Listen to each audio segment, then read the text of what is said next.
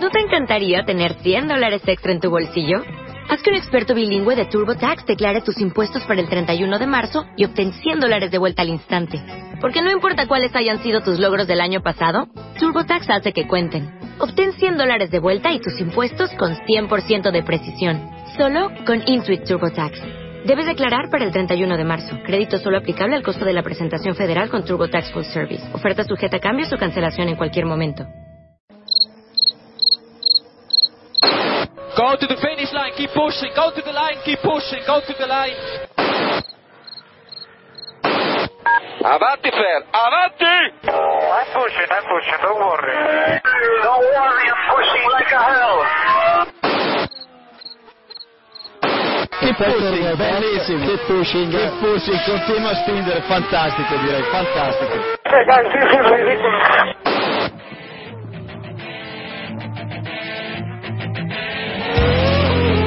Comienza Keep Pushing, tu podcast de Fórmula 1.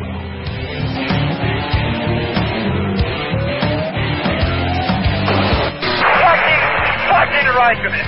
What a fucking idiot.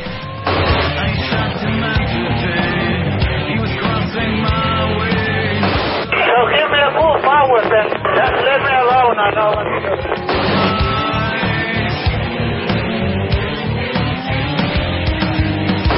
Stay out to see how the car behaves. We cannot fix it. It's not front wing. We cannot fix damage.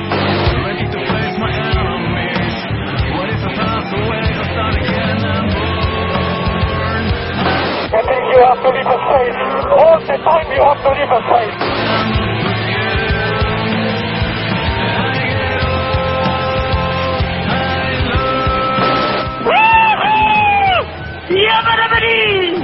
Ring ding ding ding ding ding. Hola a todos y bienvenidos al episodio 110 de Keep Pushing Podcast.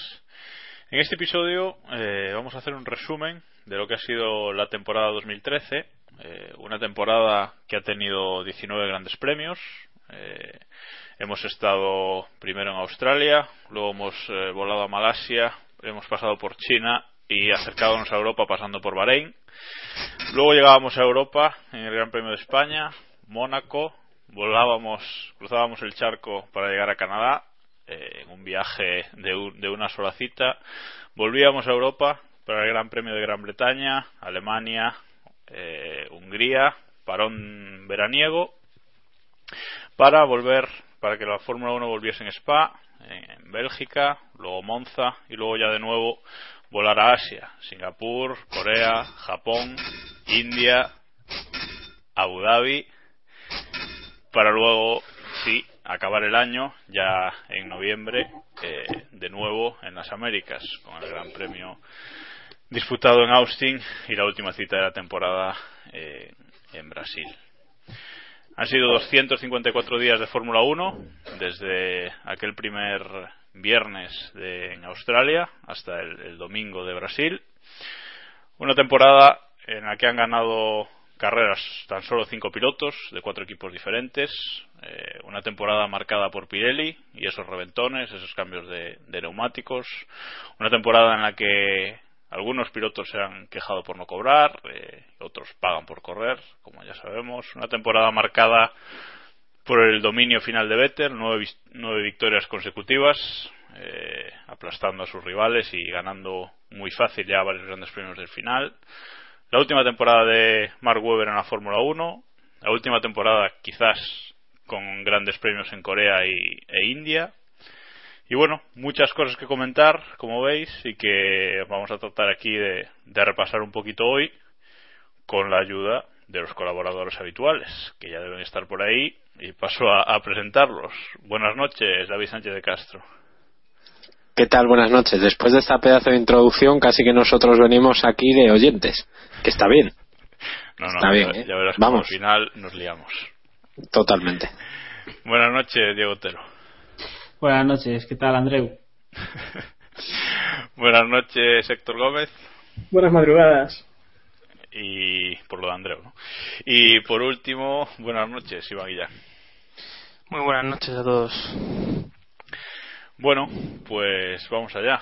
Eh, toca repasar esa temporada 2013 que eh, no ha sido quizás la más emocionante que recordamos, pero bueno, eh, como cómputo general, por lo menos la primera mitad eh, ha sido divertida. Antes de, antes de empezar, mm, me gustaría preguntaros eso.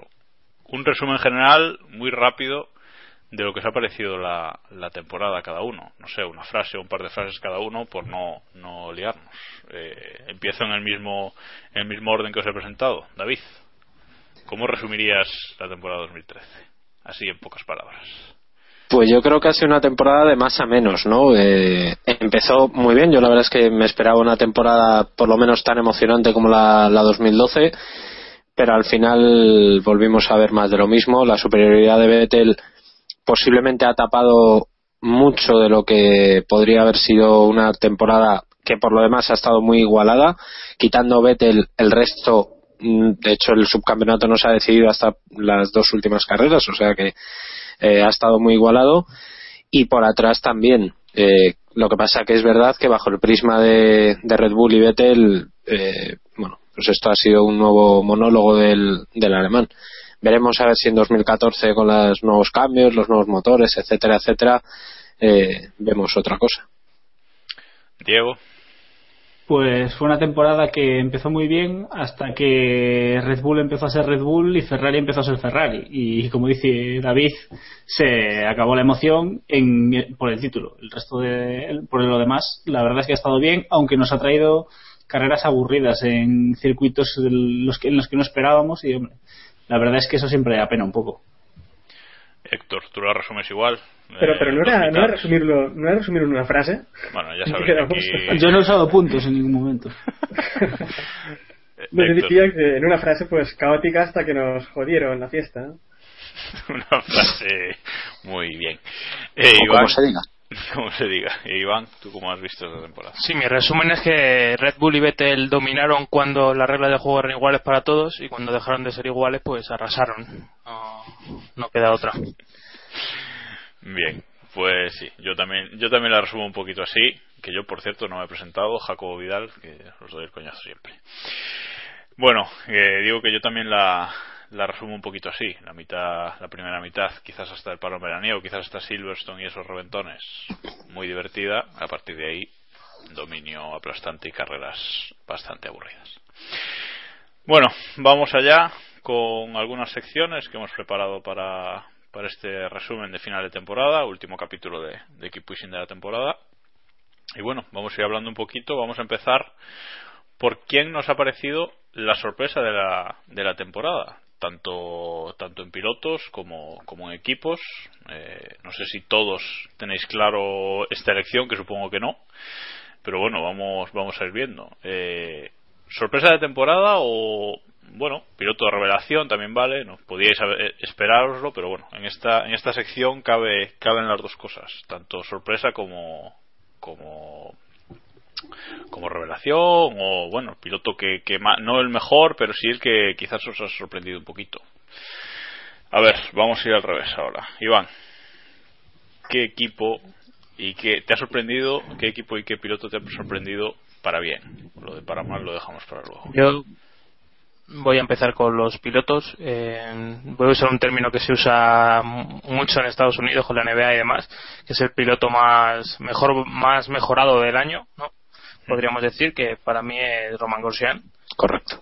Creo que no es sorpresa para, para los que le han seguido durante sus carreras. Un chico que, que GP2 y, y demás había hecho un buen trabajo. Luego, ese, cuando llegó a Fórmula 1, sobre todo en esta segunda época con Lotus, se había ganado el a pulso, sobre todo, el, el tema de, de, las salidas y haber sido un, un, chico problemático, pero ha sabido labrarse un, una carrera en, en, Lotus importante, ganarse el, la confianza del equipo, mejorar los resultados en pista y ganarse un puesto para, para ser el líder del equipo el año que viene. Por eso, para mí, es, es el piloto de, del año en cuanto a en cuanto a esta categoría. Y de equipos eh, tengo que decir Mercedes. A mí Mercedes me ha sorprendido mucho que, esté tan arriba como ha estado podría haber sido mejor si hubieran seguido apostando por este año y no pensar el año que viene y si hubieran solucionado algunos problemas que les costó demasiado solucionar y que terminaron solucionando a, a veces por ayudas externas como el tema de, de los neumáticos. Pero bueno, eh, si alguien nos, nos iba a decir que, que Mercedes iba a ganar varias carreras este año y que sus pilotos iban a estar en condiciones de estar en el podio más o menos en la mayoría de carreras de la temporada, yo creo que los hubiéramos tomado por locos. ¿Alguno está de acuerdo con Iván? Totalmente, no, no. Yo, yo, vamos, iba a decir exactamente lo mismo sobre Grosjean porque no me esperaba nada de él. Eh, de hecho, yo le ponía un, bueno, lo asimilaba mucho a, a, Felipe Massa en ciertas cosas y la verdad es que me ha sorprendido, me ha callado la boca del todo está, y ha estado duro, eh, con eso no.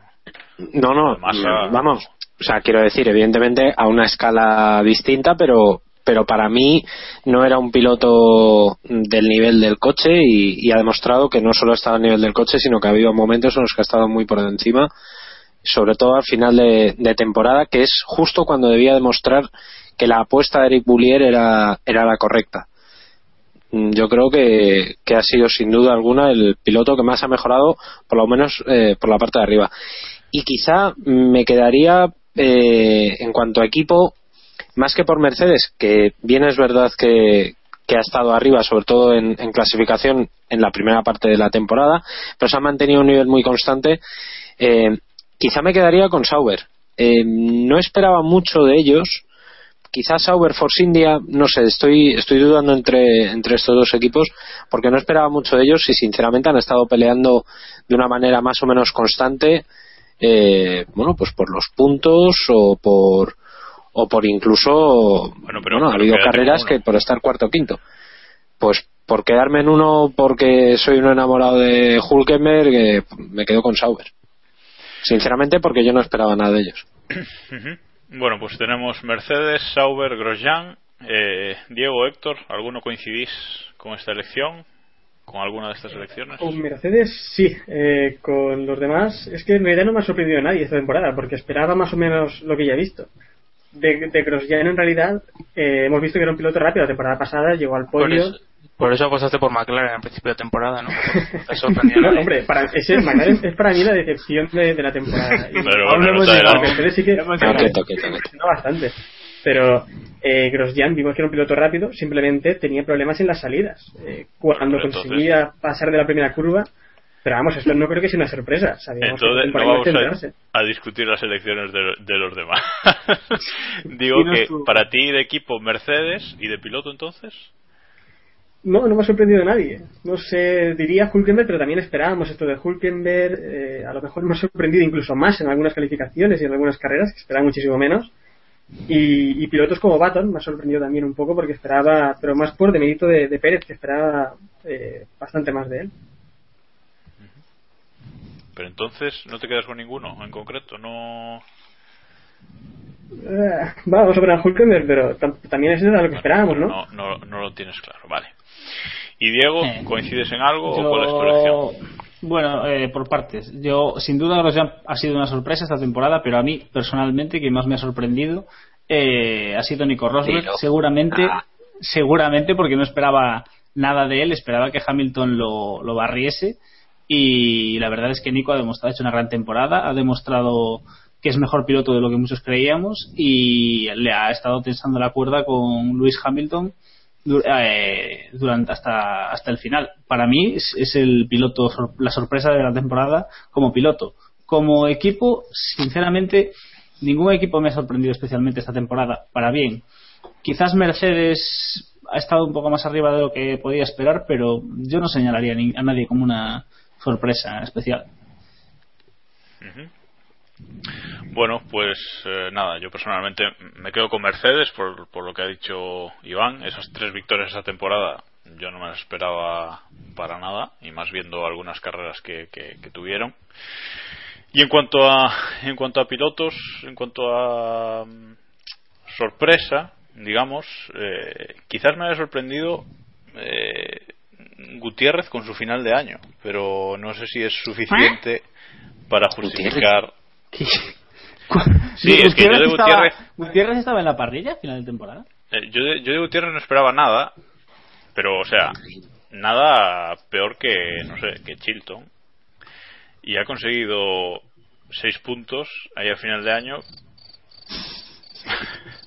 Una cosa, una cosa, por mucho menos nos cargamos al anterior director, también os lo digo, ¿eh? Es que, es que ya estoy cansado de presentar, entonces eso. Bueno, ahí queda, no voy a justificarme más porque ya está. Para mí que es, sí. para mí es la, la sorpresa, para mí. Vale, eh, pasamos entonces a la siguiente No, no, sección. no, no, no, que quería, quería comentar una, una simple cosa. Que estáis comentando, decía Diego que, que Rosberg le había sorprendido, pero es que en realidad eh, le ha batido Hamilton, creo, por unos 20 puntos más o menos. Y Hamilton llegaba al equipo, ha tenido también muchos problemas para adaptarse, problemas con los neumáticos, problemas de frenos.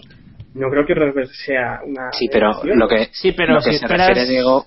Perdón, dale, dale. Claro, Hombre, es si que esperas- pero, si- pero sí, si esperas que Hamilton, o sea, yo me esperaba una diferencia de 50, 60 puntos como Claro. mínimo entre Hamilton y Rosberg. O sea, me esperaba una diferencia, no una diferencia Alonso-Massa, pero casi.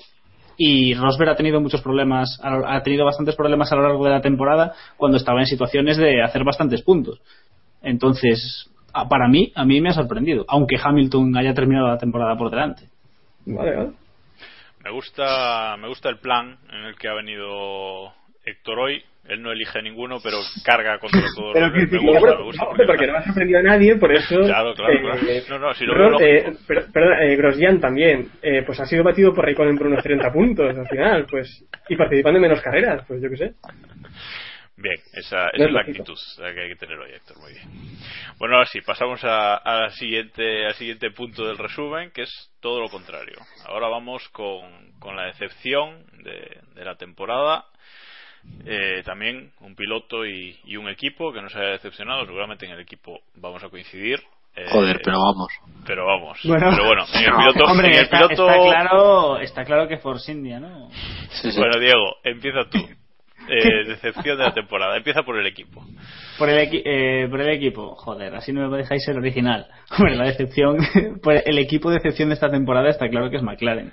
O sea, pero, y no, no hace falta ni que lo expliquemos. Es decir, sin más, McLaren ah, es un equipo que debería luchar por el título, de- por el campeonato del mundo y ha habido partes de la temporada en las que pensábamos que iba a acabar el mundial por detrás de Force India. Tampoco hace falta que expliquemos mucho más. 10 puntos más que Massa. Yo dejo el dato.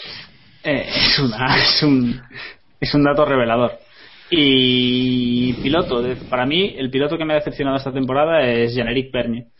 Me esperaba, pues si hablábamos antes, decía que me esperaba que Hamilton barriese a, a Nico Rosberg. La verdad es que me esperaba que Vergne le pasase bastante por encima a Ricciardo y desde luego que, que quedase por delante y que fuese la apuesta de Red Bull en caso de que Weber se retirase y al final pues el, el piloto pues, no sé por lo que ha sido pero no ha sido capaz de demostrar en que tiene esa no, ha sido capaz de conseguir los resultados que esperábamos al menos yo esperaba de él y Ricciardo ha acabado terminando la temporada con 7 puntos más que él que no son los 20 de Rosberg y Hamilton pero oye son bastantes Quizá- quizás a Bernie le ha faltado este año carreras con agua, ¿no? Pues solo hemos tenido Malasia y Brasil, que ni siquiera han sido con agua tal cual las carreras, y no ha tenido oportunidad de lucirse, quizás.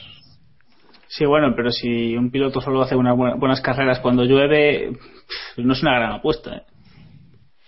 También es verdad. Bueno, Héctor, venga, no te voy a dejar para el final, si no me troleas después. Eh, decepción, equipo y piloto. No, hombre, en eso estoy muy de acuerdo. Eh, McLaren ha sido la, la gran decepción, sobre todo para mí, que, que ya dije que para mí era el equipo favorito para ganar este campeonato. Sí, es que- porque terminaron, terminaron como el mejor equipo en 2012 y, y, vamos, no esperaba que dieran ese cambio tan radical. También es verdad que, se centraron en este monoplaza ya a mitad de 2012, cuando el monoplaza pues estaba un poco bajo de, de potencial. Pero vamos, eh, sí, son la gran decepción porque eso, eh, al final quintos y luchando con, con Force India y en la primera parte del campeonato muy atrás. Y el piloto de excepción para mí ha sido también en McLaren Pérez, que aunque no ha tenido un gran coche, eh, esperaba un poco más igualado con Baton. Que bueno, yo de Baton también aposté que iba a ganar el mundial, pero es y digamos que Pérez al menos esperaba un poco de lucha con Baton. Venía a ocupar unos zapatos muy grandes que eran los de Lewis Hamilton. Nunca creí que podía ocupar ese sitio, pero al menos vamos a acercarse un poco más. Era la gran promesa joven de la Fórmula 1 junto a otros jóvenes pilotos, ¿no? Como Hulkenberg y, y Grosjean, por ejemplo. Bueno, David. No, vo- voy a decir exactamente los mismos que ha dicho que ha dicho Héctor por porque es, es evidente, o sea, Creo que McLaren mm, recordará para siempre este año 2013 porque es posiblemente su peor año histórico por encima de resultados es más por sensaciones. No han encontrado el ritmo en ninguna carrera no se han encontrado gusto en ninguna carrera siempre han encontrado algún problema no no han sabido hacer un coche decente ya no digo bueno sino digo un, coche decente y, y, las evoluciones no han funcionado todo lo bien que esperaban. Por tanto, McLaren, cero absoluto. Y lo de Sergio Pérez, bueno, pues la demostración está en que le han echado para apostar por un chaval sin, sin experiencia en Fórmula 1. Creo que eso lo dice todo, ¿no? Puede ser que a lo mejor Pérez no se haya adaptado bien al equipo, que, que también ha llegado en un momento mm, complicado para el equipo. Quizá le tenían que haber dejado un poco más de tiempo, a lo mejor una temporada más, pero pero en McLaren no, no han tenido paciencia suficiente y le han largado. Creo que con eso se dice todo. McLaren eh, sin un podio esta temporada, su mejor resultado un cuarto puesto de Baton en Brasil, si no me, uh -huh. si no me equivoco. Así que bueno, Iván, supongo que tú elegirás también a McLaren como, como la decepción. Sí, yo creo que está bastante claro. Eh, me da la impresión de que por ser justos habría que compartir este premio con, Williams. Eh, me parece que no esperábamos, yo por lo menos no esperaba demasiado de ninguno de los dos, pero han estado aún por debajo de, lo que podíamos elucubrar en un principio. Eh, en Williams durante la temporada dijeron que tenían un cochazo, que iba a ser todo magnífico, incluso Maldonado dijo que a lo mejor ganaba el mundial y al final nada, ni se han llevado cinco puntos y vamos, un desastre. McLaren más o menos lo mismo. Ya se intuía en pretemporada que, que iba a ser así la película. Y quiero añadir a un tercer equipo que no habéis mentado que es Caterham. Yo creo que se les acaba el tiempo a, los chicos de Tony Fernández para, para hacer algo en Fórmula 1 que sea más de que estar ahí, porque vamos, ya creo que es la cuarta temporada, van a ir a por la quinta el año que viene y ni un resultado ni un punto. Eh, podemos decir lo mismo de Marusia, pero las aspiraciones y el presupuesto de Marusia es muy inferior a, al de Caterham. Y las instalaciones que ha montado que ha montado Caterham no son las que tiene Marusia, o sea que evidentemente uh -huh. las aspiraciones y el presupuesto es, eh, es distinto. ¿Y piloto, Iván? Y piloto, eh, no me gustaría atizar a Pérez porque creo que le hemos atizado mucho durante durante esta temporada así que voy a ir un poco más arriba y voy a señalar a Hamilton. A mí me ha decepcionado mucho que, Hamilton perdiera el hilo un poco durante varias fases de la temporada. Al principio de la temporada lo podíamos achacar a, a, a esa falta de adaptación a sobre todo al, a los frenos de, del Mercedes que al final se los tuvieron que cambiar y ya coge un poco el ritmo. Pero creo que, que luego en esa final de temporada Rosberg le ha vuelto a pasar la mano por encima y creo que Rosberg es un grandísimo piloto pero Hamilton está destinado a, a estar peleando con los mejores y, mirar deberían mirar a, a los ojos a, a, Vettel y Alonso y es algo que, que no ha pasado este año ni, ni, quizá el pasado tampoco o sea que yo creo que está perdiendo un poco el hilo y es una pena porque debería ser un piloto que, que peleara mucho más arriba no sé cómo lo veis el resto Sí, yo creo que, que, es, que es justo, ¿no? Pues Hamilton, eh, mucha gente ya está diciendo que a ver si vuelve el año que viene, ¿no? Pero Hamilton también es así, de tener eh, esas desconexiones a veces y, y que se distrae mucho por lo que pasa fuera de la pista que le influye mucho luego, luego dentro. Ya lo vimos en 2011, si no me equivoco. Eh, sí. Y bueno, este año quizás haya pasado otra vez un poquito así, pero bueno, volverá porque el talento el talento lo tiene sin duda bueno yo sí pero eh... está claro que, que, que, no puedes no no puedes ser el mejor piloto de todos si, si no eres constante que es algo que Ham, que Vettel y Alonso están demostrando cada día. No, pero es que quizá lo que le falta a Hamilton es eso constancia. Porque calidad quizá... tiene pero sí David. Eh, eh, no añadiendo a lo que decía vamos a lo que comentaba Iván quizá más que de mérito de, de Hamilton, yo veo mérito de, de, Rosberg. Posiblemente haya sido uno de los pilotos que más ha mejorado, o por lo menos más ha copado las expectativas que había, que había en él. Eh, yo creo que ha demostrado que es un gran piloto. No sé si es eh, candidato a luchar por el título, pero yo le veo este año le he visto mucho mejor que el año pasado pero de sobra y, quizá esta ha sido su mejor temporada.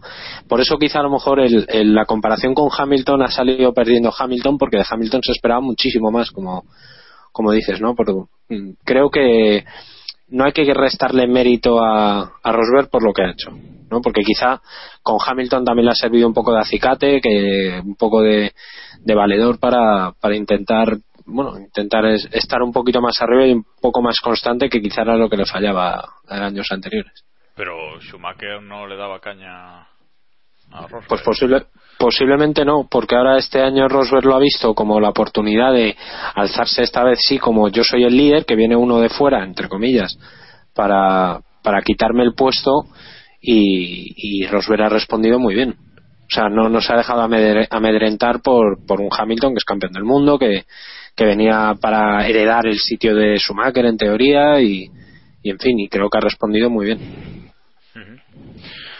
Vale, pues eh, para acabar yo personalmente, por salirme un poquito de, de, lo que ya habéis dicho, porque evidentemente McLaren es la gran decepción del año, pero a mí me ha decepcionado también mucho eh, Sauber, aunque a final de año pues lo han, eh, lo han arreglado un poco pero si os acordáis de las expectativas eh, que había a finales del año pasado, tras una gran temporada de la, la 2012 y habiendo fichado a, a, Hulkenberg, supongo que Hulkenberg también esperaba mucho más del equipo.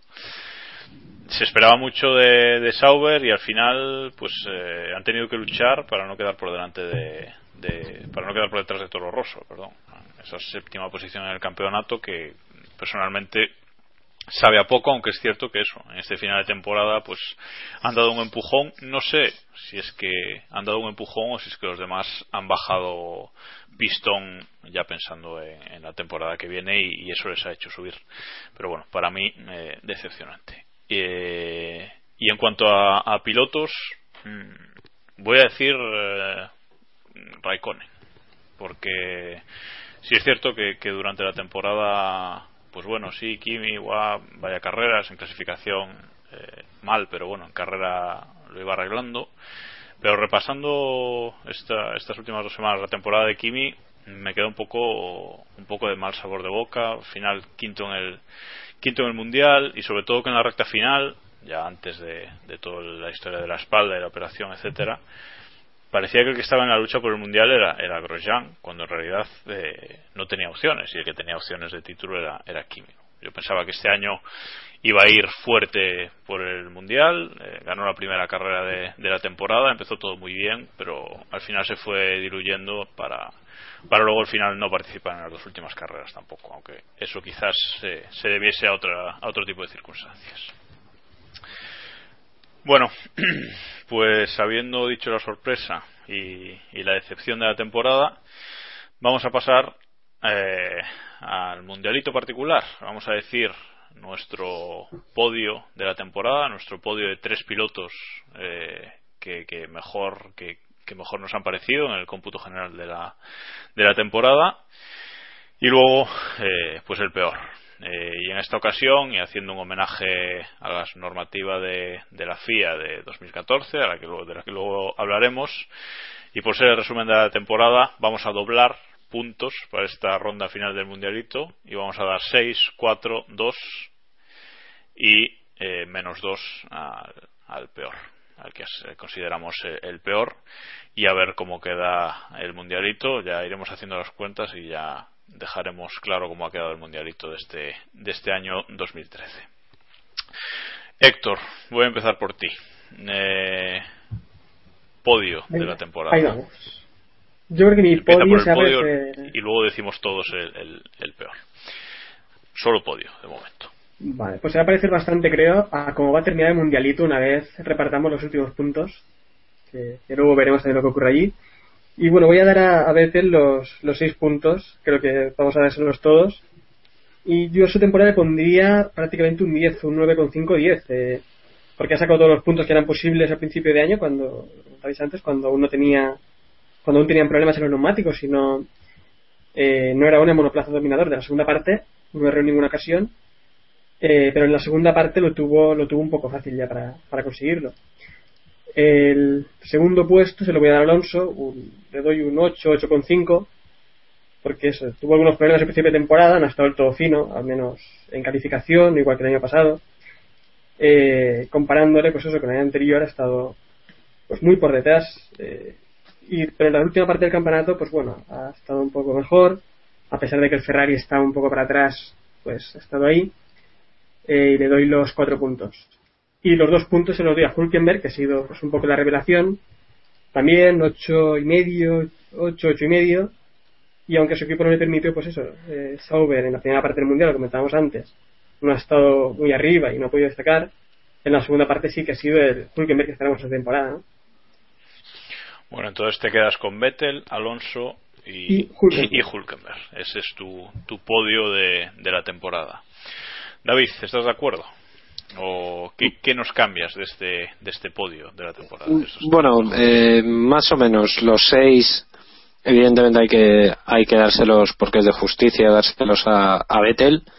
Una temporada perfecta, prácticamente perfecta. Eh, hubo momentos en los que recordaba al Vettel de 2011, que ha sido su, su momento de gloria, pero en este caso lo ha hecho también con un coche, por lo menos en la primera parte, no tan superior al de al del resto de pilotos como en 2011, o sea que temporada perfecta para él y cuarto título más que merecido. En, en Los 2011 cuatro- no, consiguió, no consiguió nueve victorias consecutivas. ¿eh? Pero consiguió dominar eh, Sí, sí, no, no, toda la temporada. No, no, las nueve consecutivas. Correctamente, no, no. O sea, las nueve consecutivas de la segunda parte eh, no hay quien se las quite. Lo que pasa bien es verdad que aquí el factor Pirelli ha sido muy determinante para, para esta, esta mejora y, y creo que es, es innegable.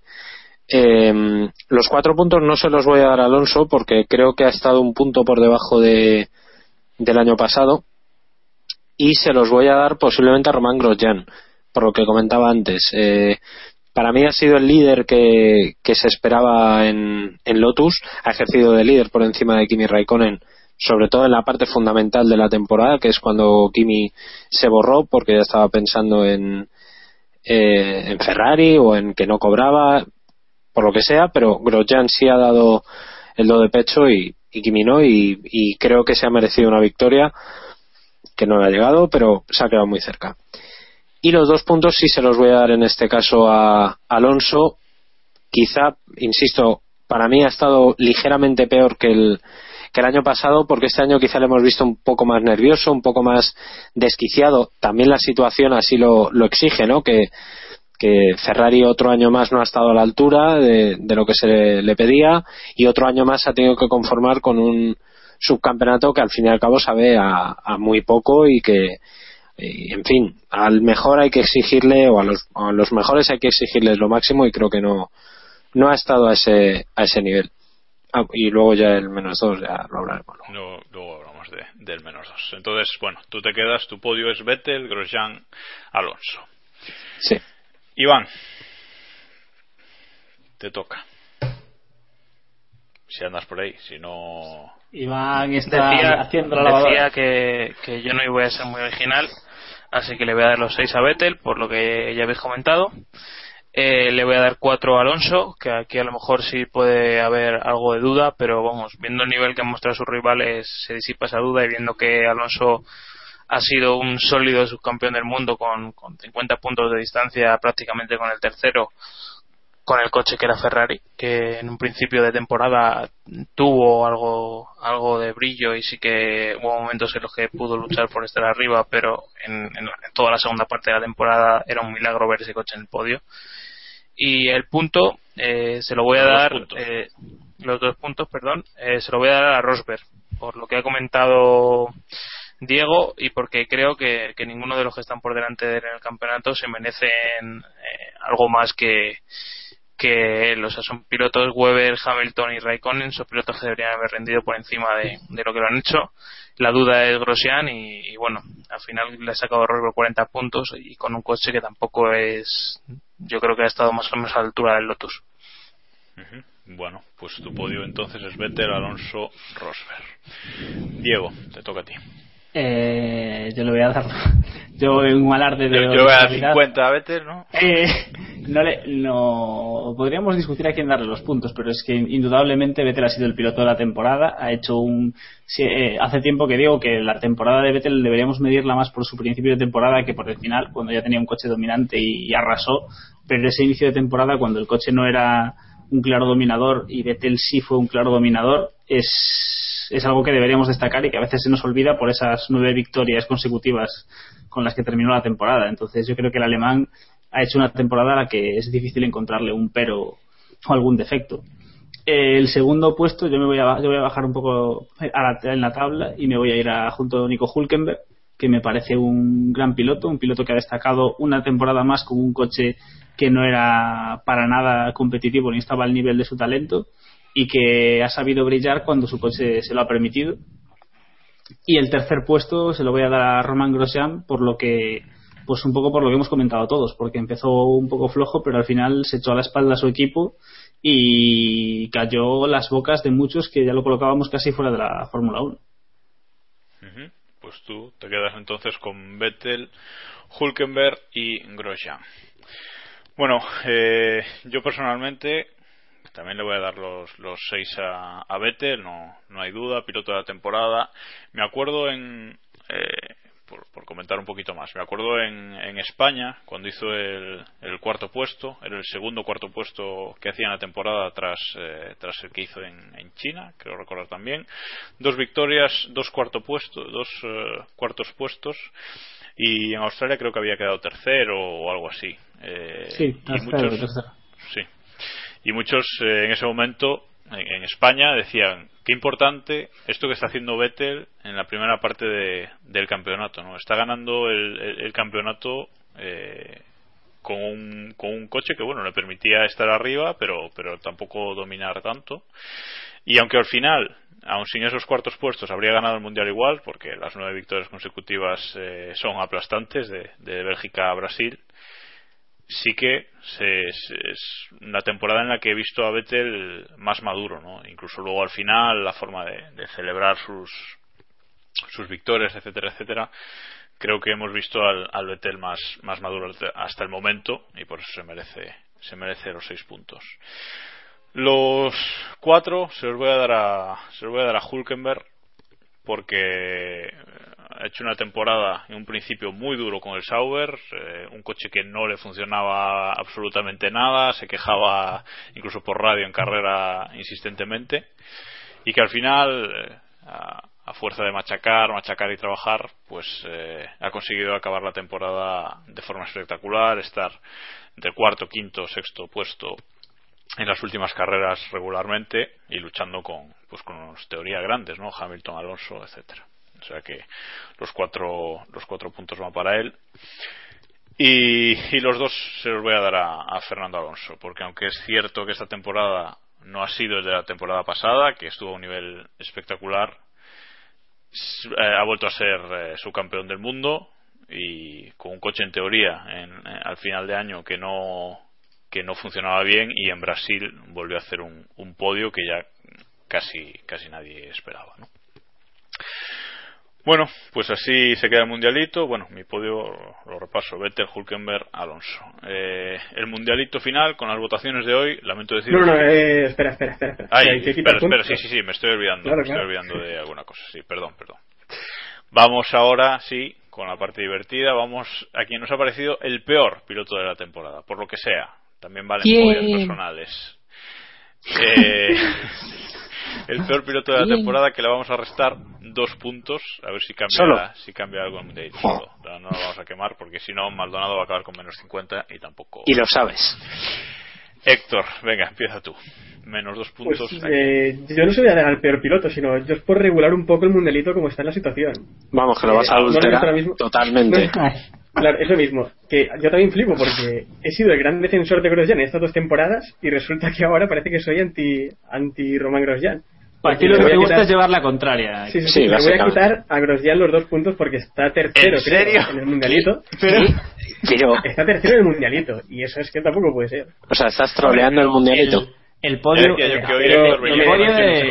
el, podio más escogido entre todo, entre nosotros ha sido Vettel Alonso Grosjean, si mal no recuerdo. No, pero Ahora menos para Héctor. Es que- Pero es que es menos que- para- deja- ya. déjalo, bueno, déjalo. menos dos, menos dos para Grosjean. dos Vale. puntos para Grosjean, que tampoco ha sido para tanto, y, y Raikkonen la ha quitado. La, eh, la ha sobrepasado por 50 puntos con dos carreras menos. Tampoco vamos aquí ahora. En fin, David. No, bueno, yo, a ver, es evidente, el menos dos tiene que ser para, para Maldonado, porque le estoy cogiendo teoría personal. O sea, me está empezando a caer mal personalmente, no como piloto, sino como persona. Lo que ha hecho esta temporada eh, de quejarse constantemente de- del equipo, de, de bueno, de, acusarles de, sabotaje, es que me parece tan deleznable como deportista que, que sinceramente ojalá la petrolera venezolana le quite el apoyo y este chico no vuelva a correr en Fórmula 1 después del año que viene en, su vida, ni en Fórmula 1 ni en nada. O sea, no, es- mm, es imperdonable lo que ha hecho porque eh, igual que hay pilotos que pueden ser más críticos, menos críticos, todos saben que se deben a un equipo. Y lo que ha hecho Maldonado este año me parece de, me parece muy miserable. Un saludo a todos nuestros oyentes Un venezolanos. saludo a todos nuestros oyentes, pero bueno, sí. Iván. Yo no voy a, a votar a Maldonado porque si no, bueno, ¿qué le vamos a hacer? Eh, yo voy a votar al señor Felipe Massa. Creo que huelgan comentarios para hacerlo. Me parece que es difícil hacerlo bien con un coche malo, como le ha pasado a Maldonado. Eh, es difícil calificar a pilotos como Chilton, Pic, que este año ha estado bastante gris y compañía, Gutiérrez y tal. Pero lo que clama al cielo es, un piloto que, que no es capaz de rendir ni conseguir la mitad de puntos de su compañero de equipo. Es algo, o sea, Weber ha hecho justo un punto más de la mitad de los que ha hecho Vettel. Pues Massa ni siquiera ha hecho eso con, con Alonso. Así que eso dice a las claras eh, que qué diferencias hay y qué se puede decir de, de la temporada de Massa a pesar de que aquí yo que sé un quinto puesto en parrilla o un quinto puesto en meta nos pareja que se alabe la carrera de Massa ese día que lo ha hecho bien me parece que sigue siendo una basura de, de, de resultados para un piloto como, como él Vale, me gusta, me gusta el recibimiento. El recibimiento está, está bien. De cara- que sepa ya lo que hay de cara, de cara al año que viene. Diego. Eh, bueno, yo le iba a quitar los dos puntos a Maldonado, pero como esto va a escoger al mejor, al peor piloto y yo creo que Maldonado ya no merece ni ser considerado piloto, le, le voy a quitar lo- los dos puntos también a nuestro querido amigo Felipe Massa. Qué mal lo vamos a pasar cuando Felipe Massa se retire. Os lo digo yo. Le vamos a ¿Quieres, quieres justificar algo, Diego? o- Eh, creo que creo que Iván ya ha justificado mi menos dos, el suyo y el de todos los demás. y se lo quieran dar a Massa. Vale, pues yo me voy a unir a, David y le voy a dar los, los menos dos a, a Maldonado. No por lo que ha hecho a final de año, que también, esas declaraciones de sabotaje y todas esas historias, sino más bien eh, por el principio de año. Aquello de Mónaco que dijo, creo que fue en Mónaco, de que alguno no quiere ganar en el equipo y cosas así. Insinuaciones después de, de llevar varios años ya en el equipo y de, bueno, en teoría conocer a la gente, digo en teoría porque a saber y cargar así de esa manera no creo que no creo que estuviera bien. Y luego que que consiguió el primer punto de la temporada para el equipo que dices bueno muy bien pero a final de año te acabas superando tu compañero de equipo eh, rookie como como botas Botas. Eh, ¿qué, qué más decir no, no, no. Maldonado va a estar en la parrilla que viene pero espero también que, que no dure mucho más. Bueno y ahora sí con las votaciones de hoy lamento deciros que no ha cambiado nada en el mundialito con respecto a, a- a después de Volvamos a votar. no, no, Vamos a ver.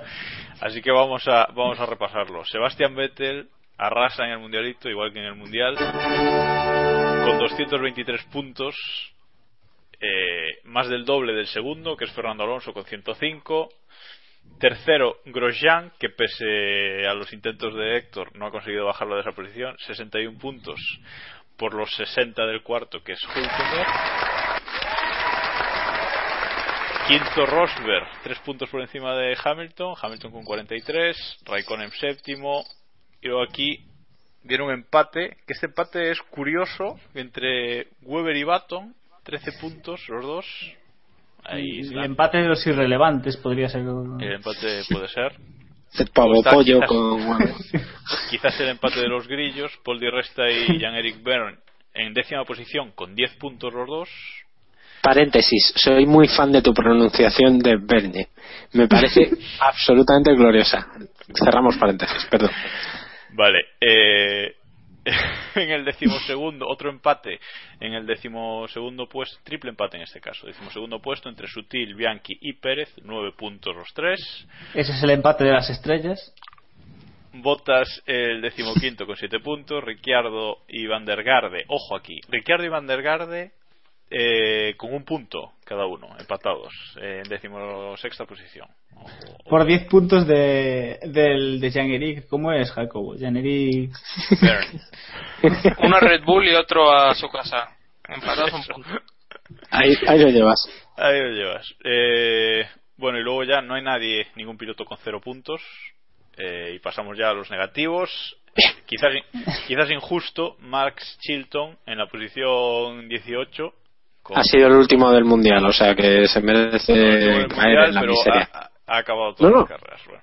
Sí, sí, sí, sí. Es un bueno, por favor. Sí, sí. Sí, pero Cada ¿y uno- la prensa que la prensa que dice y los jefes de equipo, que es lo que de verdad importa, ¿cuándo vamos a saber Eso. Bueno, empatado con, con Kovalainen, que le han bastado dos grandes premios para hacerse con puntuación negativa. Ole, ole él. Eh, tenemos en el, en el 20 a Charles Pic con menos 2, en el 21 a Gutiérrez con menos 5, y ahora en los dos últimos puestos sí que es el duelo de las estrellas, que es Felipe Massa con, atención, menos 17 puntazos, No está mal, ¿eh? y en última posición, vigésimo tercera, Pastor Maldonado con menos Grande. 22 puntos. Ahí. Casi Y ha ganado un una- gran premio el solito. Y te digo una cosa, pocos me parecen, ¿eh? Pues ahí, ahí está. Bueno, quizás, eh, no lo hemos puesto en el guion, pero quizás eh, nos falta mentar un poquito a los, a los rookies de, de la temporada. Así que si, si queréis un, un repasillo un repasillo rápido. Bueno, no, no sé si... Rookie, va- vamos a nombrar al rookie de la temporada, cada uno No, bueno, ronda los rookies, y- lo recuerdo, han sido Gutiérrez, Botas, Bianchi y Chilton, los cuatro debutantes este año. Eh, no sé, si queréis elegir a uno, o no sé, David, ¿qué me dices? Rapidito. Yo, yo me quedo con botas sin, sin lugar a dudas. Ha estado, sobre todo por el final de temporada que ha hecho, que me ha parecido para lo que se esperaba de Williams, o para lo que, cómo estaba Williams, a mí me parece que lo ha hecho muy bien. Y luego ese tercer puesto en parrilla en Canadá, tercero fue, ¿no? En Canadá, sí. Sí. Eh, creo que lo dice todo. Iván. Yo voy a decir, y sintiéndolo mucho, a Jules Bianchi. Ahí, ahí, El hype. al club, únete al club. El hype es, es Héctor. acojonante. Héctor. Héctor. Eh, perdón, me quedo, pues me voy a quedar, pero por descarte me quedo con botas, pero no por mucho más. Esperaba más de botas, al final se queda con esos cuatro puntos consigues en, en Austin, pero muy escaso. Diego. Eh, yo, pues, yo quería votar a Roscoe, pero me han dicho que no, que no se permite en la votación, así que, pues, por eliminación también me voy a quedar con botas. Bueno, pues yo me voy a quedar con Bianchi. Esperaba mucho más de botas. No me ha decepcionado, pero esperaba más de él. Así que Bianchi me uno al hype, que es lo que, lo que se lleva. Vale, ahora sí, después de este, Pero de este ha- ha sacado, o sea, Valtteri Bottas ha sacado cuatro veces más puntos que Pastor Maldonado. Por muchísimo menos hemos crucificado a Felipe Massa, que solo ha sacado la mitad que Fernando Alonso. ¿eh? Hay que Eso poner es esto en Bueno, pero es, que, pero es que si partimos de que Maldonado no lo consideramos piloto, entonces ahí ya hay un tema. Entonces hay que coger a Bianchi. Bueno, vamos a seguir, que luego se nos va a hacer esto eterno. Eh, tenemos que repasar ahora el mejor momento del año. Y, y quizás también igual quizás va ligado al, mejor GP de, al mejor Gran Premio de la temporada al que os ha parecido el mejor o si no simplemente eh, un momento. Eh, no sé por recordar algunos antes de que elijáis luego podéis meter nuevos pero bueno tenemos ese multi 21 en, en Malasia tenemos los mensajes gloriosos de radio de, de Guido van con aquello de eh, tengo algo que se mueve entre las piernas, o luego cargando contra contra Chilton, creo que es en algún gran premio. Eh, tenemos, por supuesto, los reventones de neumáticos de, de Pirelli en Silverstone, pero también en, en Corea y en algún otro gran premio. O los donuts de Vettel eh, con esa celebración del título en, en India y que luego convirtió en tradición hasta final de año. O sea, seguramente ha habido, ha habido más. Pero bueno, a ver con, con cuál os quedáis cada uno, si, si nos sorprendéis con algún momento que, que no hayamos listado. Eh, Diego, empieza tú. Hombre, yo creo que el momento del Momento año es O gran premio del año, como el yo creo que el momento del año si, y que si nos vamos a quedar con una imagen y vamos a recordar este año por algo va a ser el espectáculo de Pirelli en Silverstone yo creo que si dentro de unos años reco- pensamos en esta temporada más allá del de Vettel arrasando lo que nos va a venir a la imagen la imagen que se nos va a venir son aquellos reventones y esas ruedas desintegrándose en, en el Gran Premio de Gran Bretaña Sin duda, ¿no? No, no te cabe duda del momentazo. Mm, aunque seguro para mí Vale. para mí es destacable sin duda Iván, ¿tú con qué te quedas? así ¿Con qué recordarás de la temporada 2013? Yo iba a decir lo mismo que, que, Diego, así que voy a ser un poco original y voy a recordar dos momentos de dos momentos de estos divertidos que hemos vivido, aparte de de lo de que has comentado de Van der Garde. El momento número uno es cuando Hamilton dice en, en España he sido adelantado por un Williams, como diciendo ¿qué cojones está pasando? ¿Qué mierda es y, y el otro momento para mí es cuando Kimi Raikkonen y, y Alan Permain discuten, en- le dice que se quite de, Es verdad. quítate del puto medio, básicamente, y Raikkonen se va de una forma un poco ridícula. Esos son ahí los, los dos momentos más graciosos, pero vamos, a mí el que más me, me quedaré con la, con la imagen esa de Alonso, la onboard de Alonso con el, con el neumático de, Pi- de Pérez explotando por delante, yo creo que esa es la imagen de, de la temporada para mí. Muy bien, eh, Héctor. Tu Pues muchos, es que no sé, no sé cómo decir. Tengo muchos. Eh, me quedaría con las croquetas que hizo Massa. eh, en vez de donuts hizo unas croquetas y rajas en Brasil. las orejas de Mickey Mouse las orejas También, de Mickey Mouse también está el momento del DRS de Alonso ahí en boxes dándole golpes, intentando ponerlo bien, eso también fue enorme. Y luego tenemos el Multi 21, que creo que también es uno de los grandes momentos del año, aunque ahí falta un poco de drama. No Pero hubiera más drama, que- ¿qué querías? Hostia, Drama porque, del porque. Vettel no perdió el campeonato por, por cuatro puntos. Si no. Ah. Pero, pero no tuvimos, no entraron al trapo, no sé. Eh, tú ves, cuando discutieron Massa y Alonso, en el, eh, antes del podio, en el prepodio, discutían y joder, se ¡Vinche la cara! no. Claro, claro. Pero en esta ocasión faltó un poco ahí de, no sé, yo me hubiera gustado una discusión un poco más abierta, ¿no? Y bueno, para mí ese fue uno de los momentos y, y algún momento más, claro. no. Ah, bueno, sí, el de Pérez en Mónaco. Pérez en Mónaco también me gustó mucho, sus, sus ataques eh, al límite del reglamento, tal vez eh, sobrepasándolo bastante, pero estuvo estuvo interesante esa carrera también de Pérez. Hombre, más, hombre, Massa en Mónaco también estuvo bien. Bueno, David, David. Eh, yo me voy a quedar yo me voy a quedar con, con el Multi 21 es que me pareció tan glorioso ese ese momento ese, ese momento Weber por favor déjame darle una hostia y que Adrian Newey fuera a defender a Weber que me pareció casi lo más interesante del del, del podio que es indiscutible que para mí va a ser una de las imágenes. Sin embargo el momento que mejor resume la temporada o lo que ha supuesto esta temporada por la importancia que ha tenido Pirelli posiblemente haya sido lo de lo de Silverstone. Lo que comentaba eh, Iván esos reventones que son imperdonables y que eh, podía haber pasado algo algo mucho más grave pero quizá por el momento tragicómico que, que se produjo con el Multi 21 que quizá ese fue el momento que cambió radicalmente la relación eh, bueno, o que definitivamente confirmó para Weber que se, se debía ir de ahí, eh, fue el Multi 21. Y creo que se recordará por muchos, muchos años eh, esa, esa situación. Bueno, pues para mí sin duda el, momento de la temporada es ese, ese Gran Premio de Silverstone con esos reventones. Para mí esa es la imagen.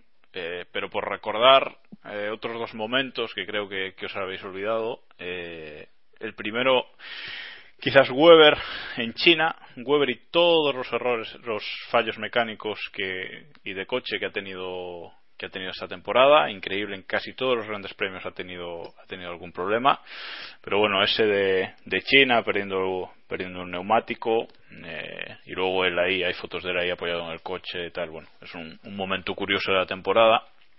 Y el otro que me sorprende mucho que no que no se hayáis acordado es Alonso en Monza.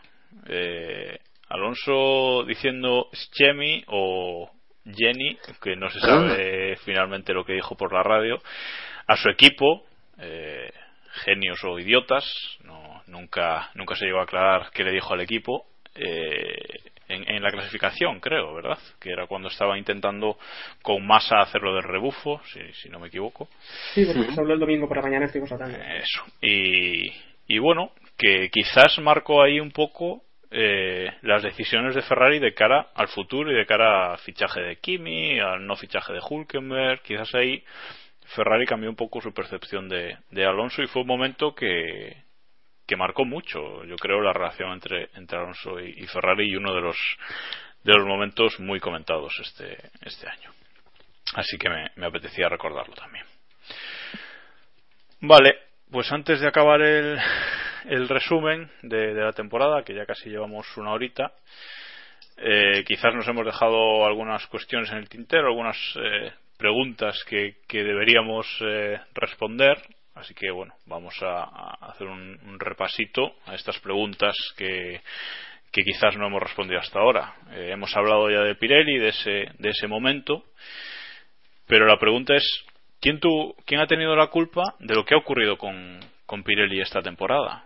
Eh, tuvo la culpa Pirelli por hacer eh, los neumáticos eh, tan blandos o neumáticos que pues que reventaban a, la, a determinado número de vueltas. Eh, o tuvo la culpa la FIA o la FON o quien fuera que les mandó a hacer los neumáticos así. Y luego y luego pues eh, le echaron todas las culpas y, y, dijeron que los cambiara no Básica, básicamente. Héctor como ¿Cómo crees que se ha resuelto el tema Pirelli? Eh, eso, ¿quién crees que, ¿De quién crees que ha sido la culpa real del espectáculo esperpéntico que hemos visto esta temporada con Pirelli? De Alguersuari. es que fue Alguersuari que a principio de temporada dijo que estos neumáticos bueno, iban a ser más duraderos, iban a, no iban a dar problemas. Eh, también Polemery dijo en la presentación que no íbamos a ver ningún tipo de, de blistering, ni íbamos a tener problemas de graining. Y, el tema de las pelotillas, que también parecía que iban a arreglarlo y al final se quedó, se quedó en nada.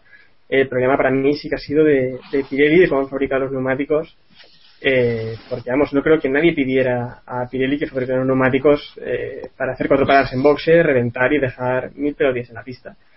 Eh, Pirelli buscó hacer unos neumáticos para dos o tres paradas y le salió muy rana la, su, estrategia de, para sus objetivos, pues no los han cumplido. Uh. David, ¿piensas igual? No, yo creo que, que totalmente culpa de, Pirelli, pero más que por, por, por haberlo hecho mal al principio es por haber adoptado una decisión totalmente errónea a mitad de temporada. Quiero decir, si esos neumáticos no eran útiles a principio de temporada, pues se mantienen así, porque al fin y al cabo, eh, quiero decir, era igual para todos.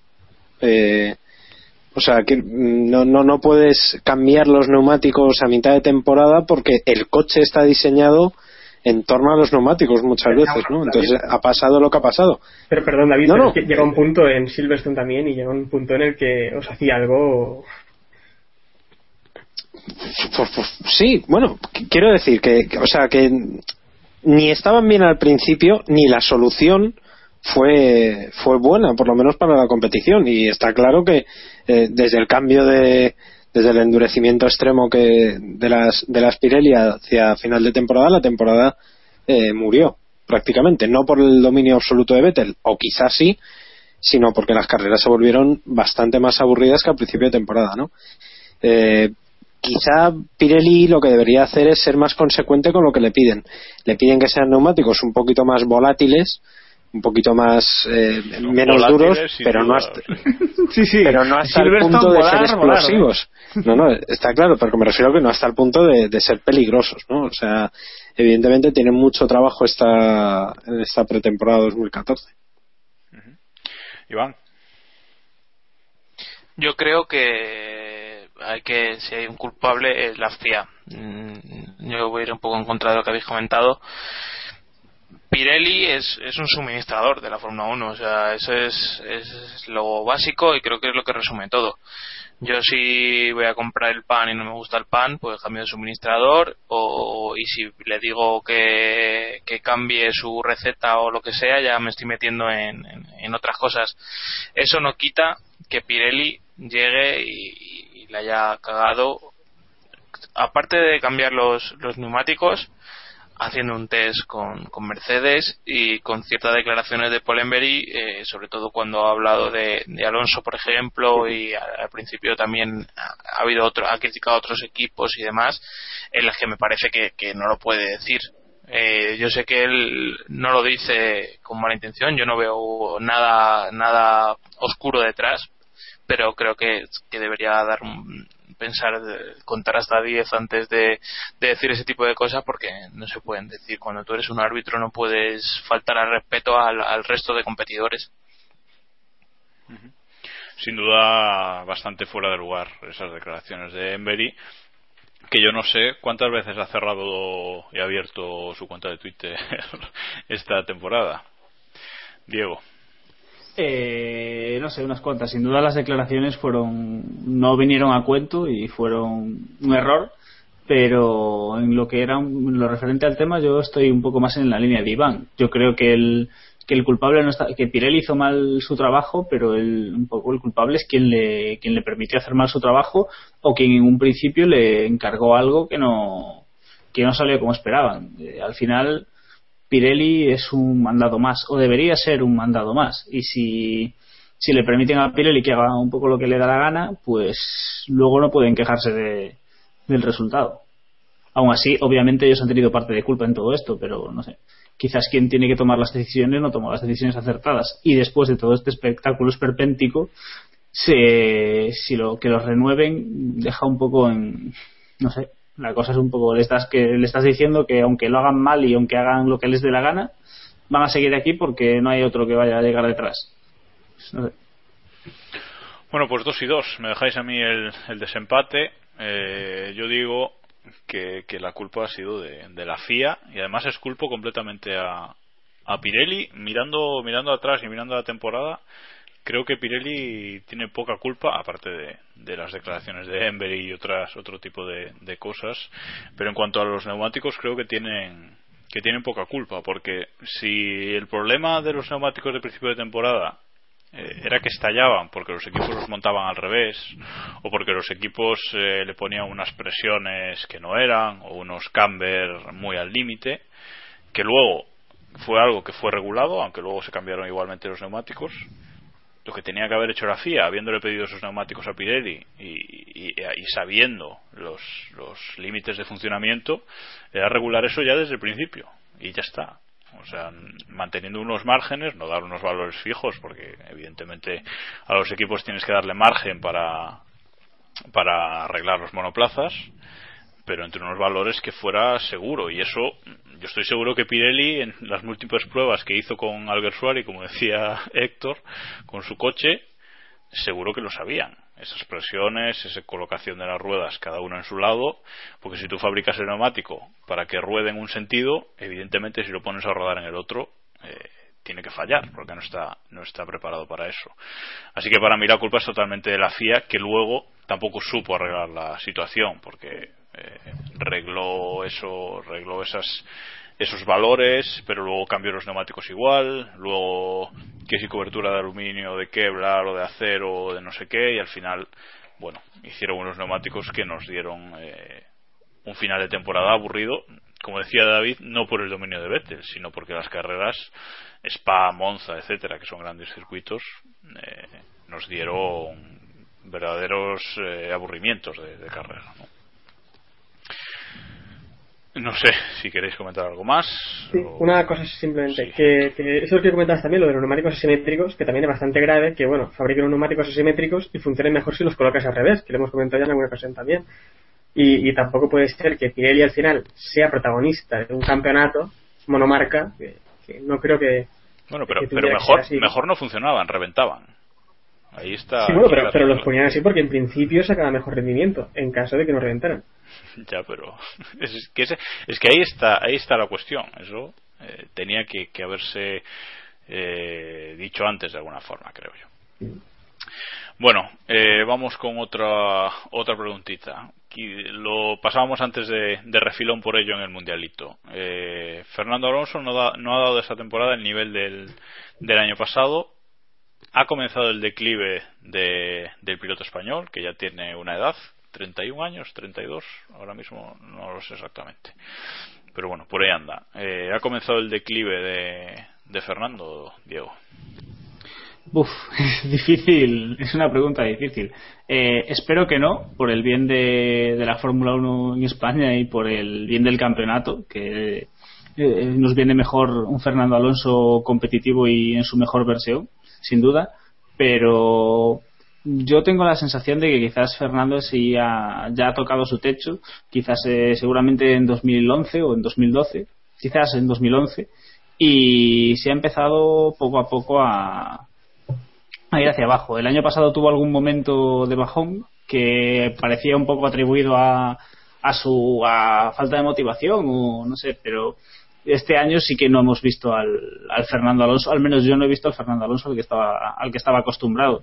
Eh, le he visto más fallón, le he visto menos motivado y le he visto un poco eh, fuera de sus casillas. Y su comportamiento quizás deja ver que él mismo es consciente de que le queda poco, eh, pocos años al máximo nivel y está buscando de alguna forma ese tercer título que, que merece antes de retirarse. Te hago la, la pregunta ya doble por no estiarnos demasiado. ¿Y Vettel tiene margen de mejora todavía? Es decir, ¿va Fernando hacia abajo y Vettel hacia arriba? Uf, eh, Vettel, pues por edad, eh, me parece, después de la temporada que ha hecho, me parece difícil ver que tenga margen de mejora, pero teniendo en cuenta la edad que tiene, lo lógico es pensar que Vettel aún puede ir más hacia arriba y da un poco de miedo. Eh, Iván. Yo creo que estáis enterrando a Alonso antes de tiempo. Es cierto que va a cumplir 33 años este este verano, vamos, en la próxima- el próximo año, pero yo creo que al igual que, que dudo que vaya a hacer una temporada tan completa como la anterior, no creo que, que le haga falta llegar a ese nivel de 10 para, para ganar el campeonato. Yo creo que si el coche responde y está a la altura de, de los mejores, eh, yo creo que Alonso puede, puede perfectamente rendir a un nivel notable, sobresaliente, que le valga para, para hacerse con el título. Evidentemente, eh, Vettel va, va mejor, o sea, eso es evidente y no sabemos dónde está su tope.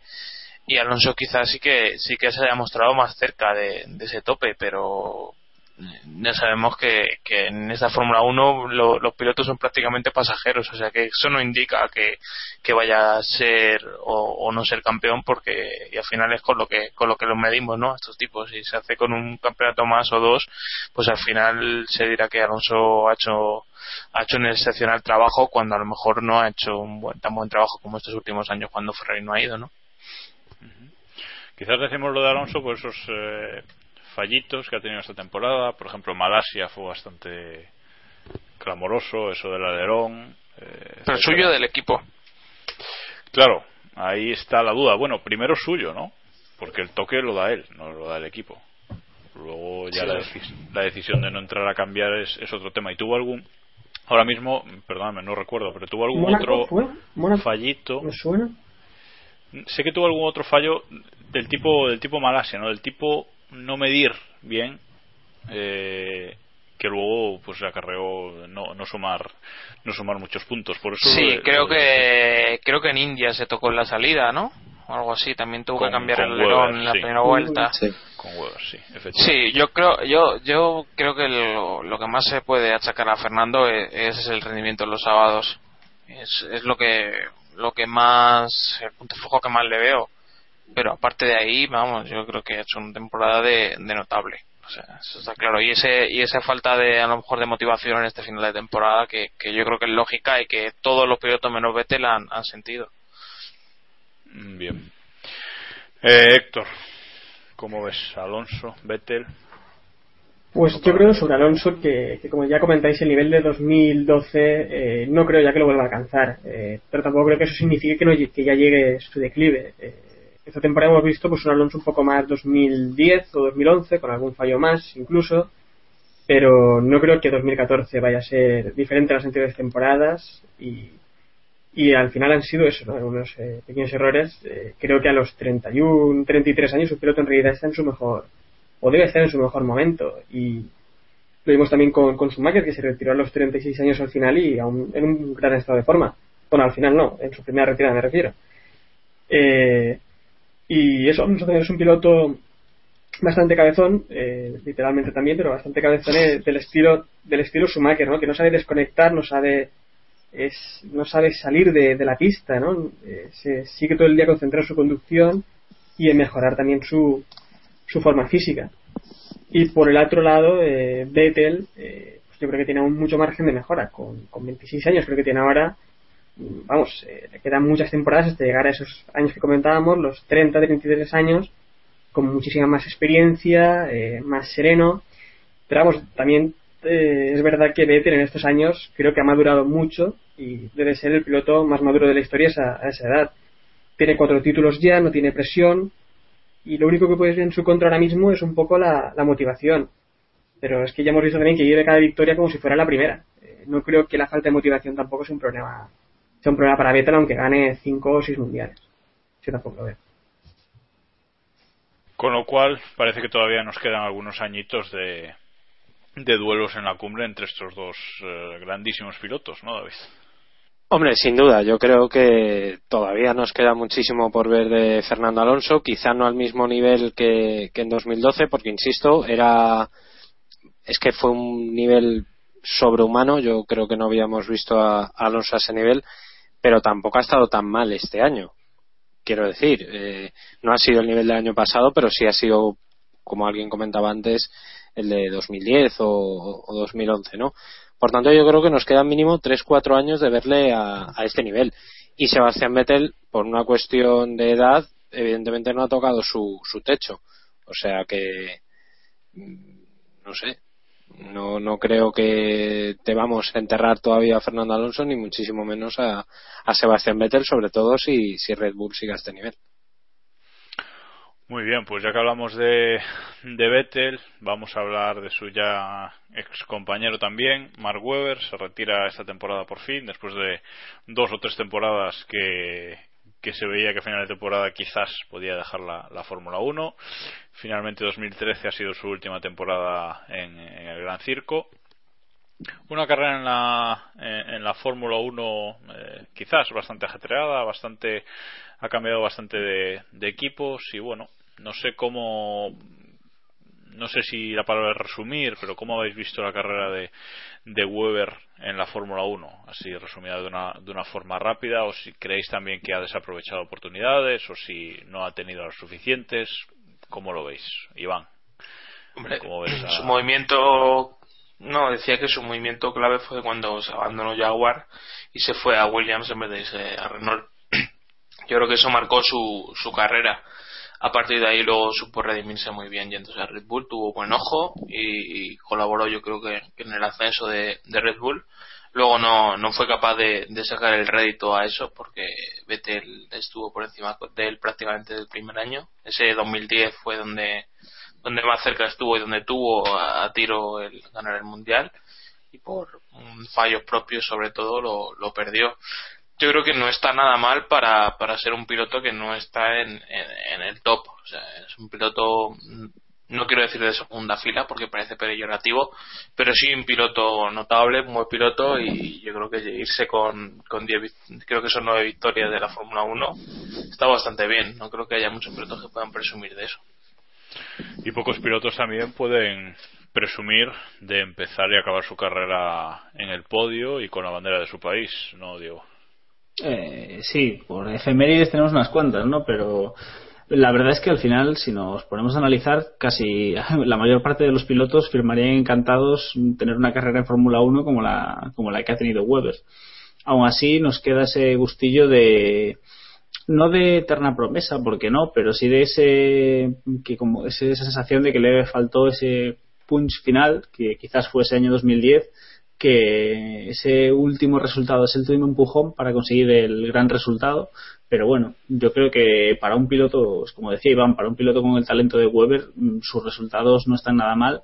Y sobre todo me gusta que se haya, que haya sabido echarse a un lado cuando aún estaba eh, consiguiendo buenos resultados y que haya sido capaz de retirarse en el podio y no haya optado por arrastrarse por equipos de mitad de parrilla durante otros 5, 6 o 7 años como harían otros, quizás otros pilotos. Vamos a echar de menos a Weber, David. Hombre, quizá vamos a echar más de más de menos al personaje Weber que al piloto Weber. Eh, Weber como piloto, pues bueno, piloto de media calidad media, por, por decirlo de alguna forma, y poco más. Mm, no nos engañemos. Un piloto carismático, un piloto que quizá los, sus compañeros le van a echar mucho de menos, que quizá eso es lo más notable eh, de él, y, poco más. Muy acertado el análisis que ha hecho Iván, como es eh, normal, en ese en ese cambio que hizo de Jaguar a, Williams, cuando es verdad que tenía que haberse ido a, Renault, quizá eso le hubiera cerrado la puerta a, Fernando Alonso o quizá hubieran acabado siendo compañeros de equipo, quién sabe, pero pero creo que ese fue su, su momento, ese momento en el que puedes abrir una puerta u otra y eligió quizá la que la que menos le, convenía. Y posiblemente Red Bull tiene mucho que agradecerle a, a Mark Webber porque fue quizá el piloto que heredó de, de de bueno, ha sido digamos el piloto bisagra entre, entre el antiguo Red Bull y el Red Bull ya campeón con, con Sebastian Vettel. Por resumir un poco la, la carrera de Mark Webber y eh, haciendo uso de, la web de estadísticas por excelencia de la Fórmula 1, statsf1.com. Eh, decir unos cuantos números de Weber en la Fórmula 1 han sido 12 temporadas en las que ha pasado por cuatro constructores, cinco motoristas, eh, ha corrido en 215 grandes premios, que no está nada mal. Se lleva, como decía Iván, 9 victorias, 13 pole positions, 19 mm, vueltas rápidas, 42 podiums. Eh, y bueno, eh, en estos últimos años eh, ha conseguido tres eh, terceros puestos en, el Mundial. En 2010, 2011 y 2013 eh, estuvo en la gala de la FIA recogiendo el, el trofeo al tercer clasificado como, ha estado este año. Y ya por último, última pregunta para cerrar este resumen de 2013 es ¿qué más tiene que hacer Nico Hulkenberg para que le fiche un piloto grande? Y no me vale tener basta, Diego. Eh, yo, yo en su día dije que lo que tenía que hacer era nacionalizarse venezolano, no tener dinero. Las implicaciones que pueda tener eso ya. Pero tú ves a, tú ves a Nico con un, con un chándal así tricolor. ¿crees que yo creo, yo creo que a Nico, yo creo que a Nico Hulkenberg si le dan un asiento de Lotus se pone el chándal tricolor, un tanga y las orejas de Mickey Mouse en la cabeza. y va. A estas alturas. ¿Qué más tiene que hacer? Adam, Adam Park pasó en una semana de decirle a Hulkenberg que no iba a seguir en Williams a ponerse el, el, traje tricolor ese que decís. O sea que hay cierta relación de nuevo con la, con la historia de Maldonado. En fin, yo no sé lo que tiene que hacer Hulkenberg. O sea, yo creo que, que no, no sé. Si me quitas eso del dinero, pues no se me ocurre absolutamente nada. Y David, no, no hay más que pueda hacer, hay que resignarse, ¿no? Es que él ya está haciendo todo lo que puede hacer.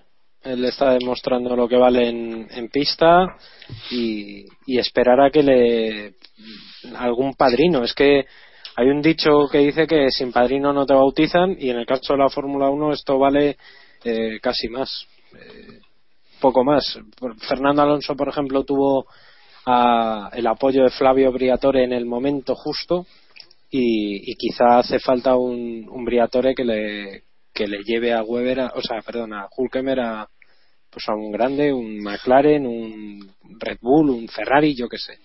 Un equipo A mí, se me acaba, a mí se me acaba de ocurrir una idea. Igual que en ciertos impuestos hay el céntimo sanitario y esas cosas, se podría poner el euro, El céntimo el, el, el- céntimo sanitario en todo lo que compramos de Fórmula 1 y entradas y lo que paga la gente para ver Sky en Inglaterra, para que Hulkenberg tenga un buen asiento. Céntimo hulkeriano o Sí, sí. algo así. No Hulkenbergiano. nada mal.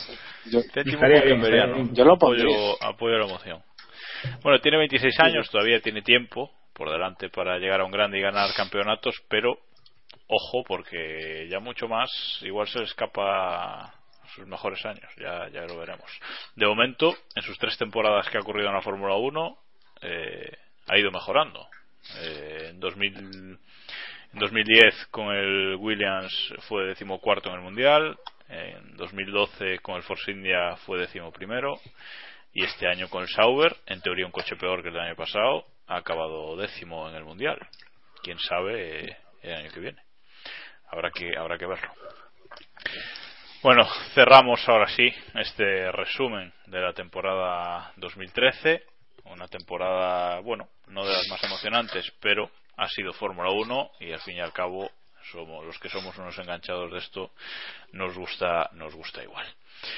Ahora para, acabar el programa vamos con eh, un poquito de actualidad. Hemos estado dos semanas fuera y no queremos irnos ya de vacaciones hasta, hasta el año que viene sin repasar las últimas noticias de estas de estas dos últimas semanas eh, que ha sido más movido de lo que de lo que quizás podría parecer. Y hay bastantes noticias algunas las comentaremos algunas simplemente las mentaremos y, y punto. Así que vamos a empezar por eh, no es una noticia en sí es un análisis de la temporada 2013 también que es que Ferrari ha sido el equipo que ha hecho las paradas en boxes más rápidas en media eh, durante esta temporada. ¿no? Eh, Red Bull tiene ha tenido la parada más rápida en boxes, creo que Weber en, en no sé si en Austin, mm, la parada más rápida de, en boxes de la Creo que temporada, sí. pero, pero en, en media es Ferrari quien ha hecho quien ha hecho las mejores paradas. Simplemente mencionarlo. Otra de las noticias que se han confirmado en estas dos semanas es que Ross Brown ha confirmado por fin que se marcha de Mercedes a final de este año, lo deja y además ha dicho claramente que el año que viene eh, no va a estar en la Fórmula 1 y que no quiere estar en ningún otro deporte del motor que no sea la Fórmula 1, así que en principio un añito sabático. La pregunta aquí es si volverá en 2015 con McLaren, con Honda, ¿cómo lo veis, David? Creo que ya lo hemos comentado en, en- alguna ocasión, pero bueno, no sé si, si ahora que está claro que el año que viene no va a estar en la Fórmula 1, si, lo veis de, desde alguna otra forma. Diego. Eh, complicado. Yo creo que Ross Brown, como él, como él ha dicho, no quiere estar en otro sitio que no sea la Fórmula 1. Y si no ha estado en. Y si este año no ha firmado por nadie, será porque nadie le ha ofrecido algo que le interesaba o porque simplemente le apetecía pasarse otro añito pescando tranquilamente. Eh, yo creo y espero y deseo que vuelva en 2015. ¿Con quién? No tengo ni idea. Si pudiese escoger, me gustaría, me gustaría verle en Williams porque creo que es una de las pocas personas que pueden echarse ese equipo a la espalda y devolverlo a la parte alta de la tabla. Pero seguramente si vuelve lo veremos en McLaren. Eh, David, ¿estás de acuerdo? ¿Volverá en 2015 o no volverá? Hombre, yo creo que Ross Brown se va a retirar, va a ser una retirada de estas para, para reflexionar y para pensar. Yo estoy convencido que vuelve en 2015 y, y posiblemente vuelva un equipo grande. Evidentemente Ross Brown no se va a ir a, a Caterham o a Marussia o a Dragon Racing o cualquier tipo de historia rara. Sí, o Venturi o, o- o tal. Pero, pero vamos, me imagino que volverá posiblemente como reto porque no, no ha estado ahí o, o tal, pues McLaren y ojalá Williams por, por devolverle un poco de esa de ese viejo lustre que todavía tiene, tiene la escudería. ¿No pensáis eh, que puede tener ya contrato de cara a 2015, Iván? Yo creo que está bastante claro que los plazos cuadran y cuando el río suena agua lleva, así que no descartaría que, que fichara por Honda. Yo creo que es la opción más, más lógica. No le veo volviendo a Ferrari, o sea, no lo, no lo termino de creer. Y yendo a McLaren, a no ser que tengan un año muy, muy malo, no creo que, que McLaren largue a Wismar. Yo creo que son demasiado corporativos para cargárselo, incluso a pesar del, del pésimo trabajo que está haciendo. Bueno, hay un rumor también de que eh, de que Ron Dennis puede hacer un movimiento ahí accionarial para volver a ser la cabeza de, del equipo McLaren de Fórmula 1, pero bueno, ya se verá. Sin duda en McLaren se, ma, se van a mover muchas cosas de aquí a, a 2015, ya veremos quién queda en pie o, o quién vuelve o no a, al equipo.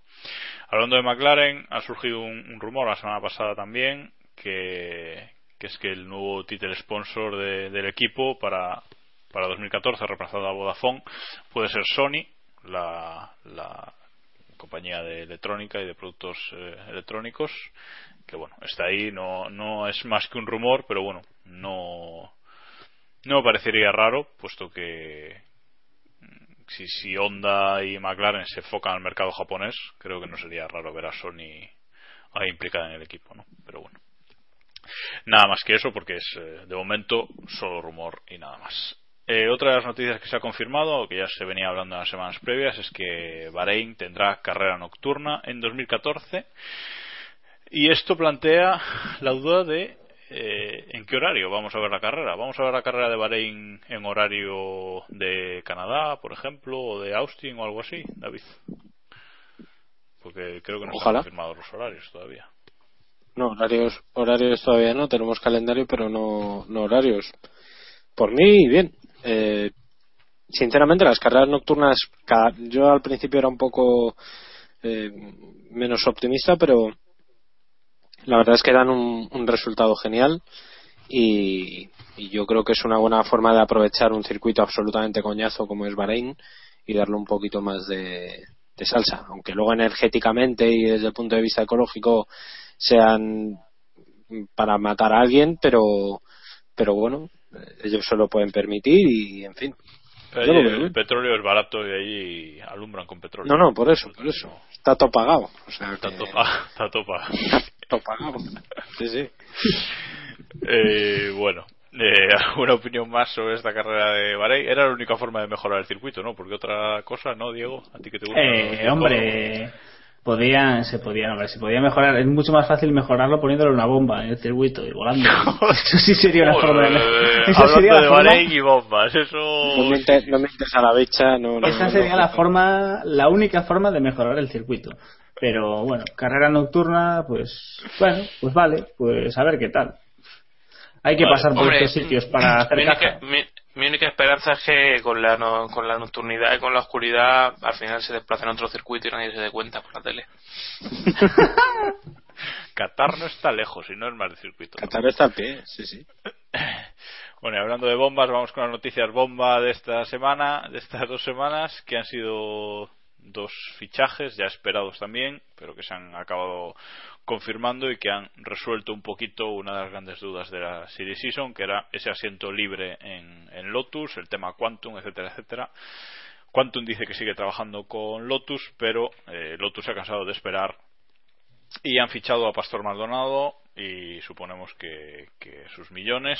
eh, Pastor tenía muy claro a dónde iba a ir, así que bueno, ficha por Lotus y esto hace que Hulkenberg, al no tener ya el hueco en, en Lotus, eh, fiche directamente por Force India, sin conocer todavía su compañero de equipo para el año que viene y parece que va para largo lo de su compañero de equipo. Bueno, dos noticias que nos esperábamos, pero que no por ello quizás decepcionan, ¿no, Iván? Claro, Bueno. Está claro que, que era, era lo esperado. sí, sí, esto lo podemos, podemos No, no, no. de persona. Vale, dime, dime. No, que decía Ah. que, que estaba, estaba bastante esperado lo- las dos cosas. Ya lo dijo eh, Eddie Jordan y yo creo que va a camino de clavarlas todas. Lo de Maldonado ¿Cómo por Lotus. Perdón. lo de Maldonado por Lotus era una desgracia que se veía venir. Y lo de Hulkenberg por Force India, pues bueno, podemos verlo del lado lleno de, o del vaso o del vaso medio vacío. Eh, al menos tiene un asiento y parece que Force India no tiene tantos problemas económicos como tiene Sauber o otros equipos, incluido el propio Lotus. Eh, bueno, hablando de eso, ¿ves peor, ¿ves peor fichaje fichar por Lotus que por Force India, David?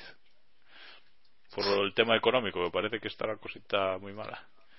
Hombre, en principio el fichaje de, Maldonado debería servir para salvar mínimamente eh, las cuentas de, Lotus, pero vamos, ya hemos visto que venderte a, Maldonado es prácticamente tirar el dinero. Eh, no sé, entre mm, el dinero de Maldonado y sobrevivir con un coche o con un equipo al borde de la desaparición, pues pues casi sobrevivir con un coche al borde de la desaparición. Es que no lo sé, yo no lo hubiera hecho, pero entiendo que lo entiendo que ante la necesidad económica hayan apostado por él.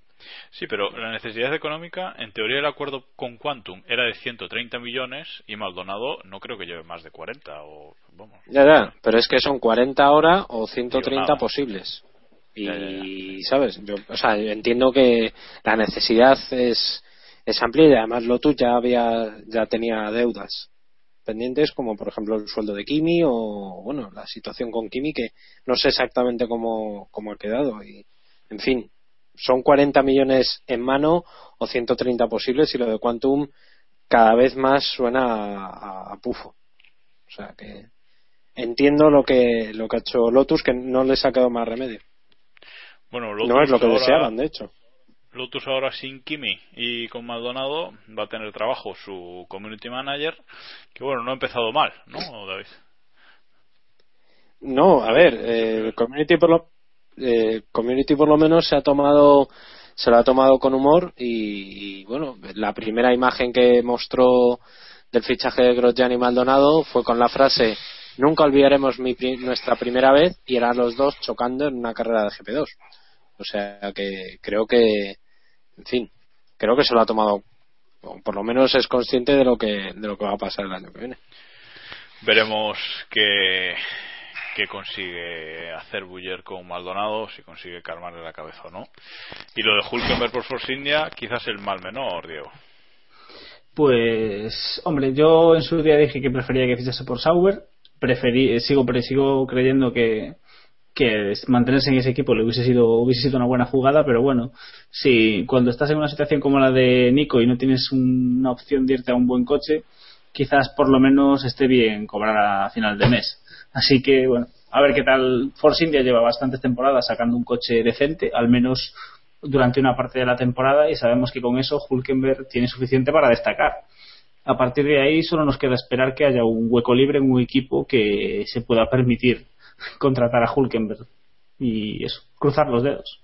Bueno, por seguir un poco el orden cronológico de las noticias, después de estos fichajes llegó eh, la aprobación por, por, parte del Consejo Mundial de los Deportes del Motor de la FIA, la aprobación del calendario 2014, sin demasiadas sorpresas, eh, 19 grandes premios al final, ya decíamos, creo que era David el que decía que ni de coña iba a haber más de 19 grandes premios, eh, y así ha sido. 19 grandes premios en 2014, eh, sin Nueva Jersey, ya decíamos que la fecha no cuadraba, sin México, que no llega al circuito, la remodelación al parecer, perdón, y sin Corea, que quizás sea una gran alegría, Diego. Pues sí, todo lo que sea librarnos de circuitos como el de Corea es una, una gran noticia. Por lo demás, eh, esperar a ver que Sí, en futuros años llega eh, México. Eh, Nueva Jersey personalmente es un circuito que nunca me, me, llamó mucho la atención, más allá de lo bonito de los edificios de fondo. Y nada, 19 grandes premios que siguen pareciendo demasiados, pero al menos no son los más de 20 que teníamos en el calendario provisional. Sí, los 22 que se proponía. Eh, bueno, arrancará el calendario en Australia y acabará en Abu Dhabi, lamentablemente, que luego hablaremos algo más. Eh, otra noticia ha sido la reelección de Jan Todd como presidente de los canteros. Eh, no tenía rival, así que mero trámite. Otros cuatro años para el francés al mando de la FIA y esperemos que haga algo más que lo que ha hecho hasta ahora por, por la Fórmula 1. Eh, Antonio Félix da Costa. Él parecía defenestrado por, por Red Bull tras no cogerlo para Toro Rosso como piloto titular de Toro Rosso el año que viene. Le han ofrecido un asiento de piloto reserva en Red Bull y creo que va a correr en el DTM.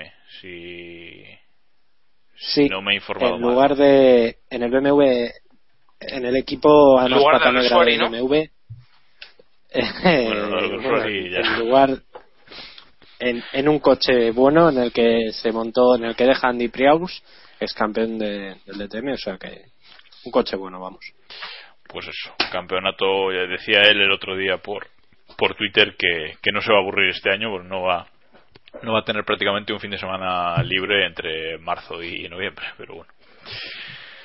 Y, y luego eh, han llegado las noticias más sorprendentes de, la semana, que han llegado esta semana, eh, una reunión de, de la FIA con los equipos y, bueno, no sé exactamente cómo le han llamado a la reunión, eh, el grupo estratégico de la Fórmula 1 y la Comisión Eh, de la 1. queremos, queremos, Botellón.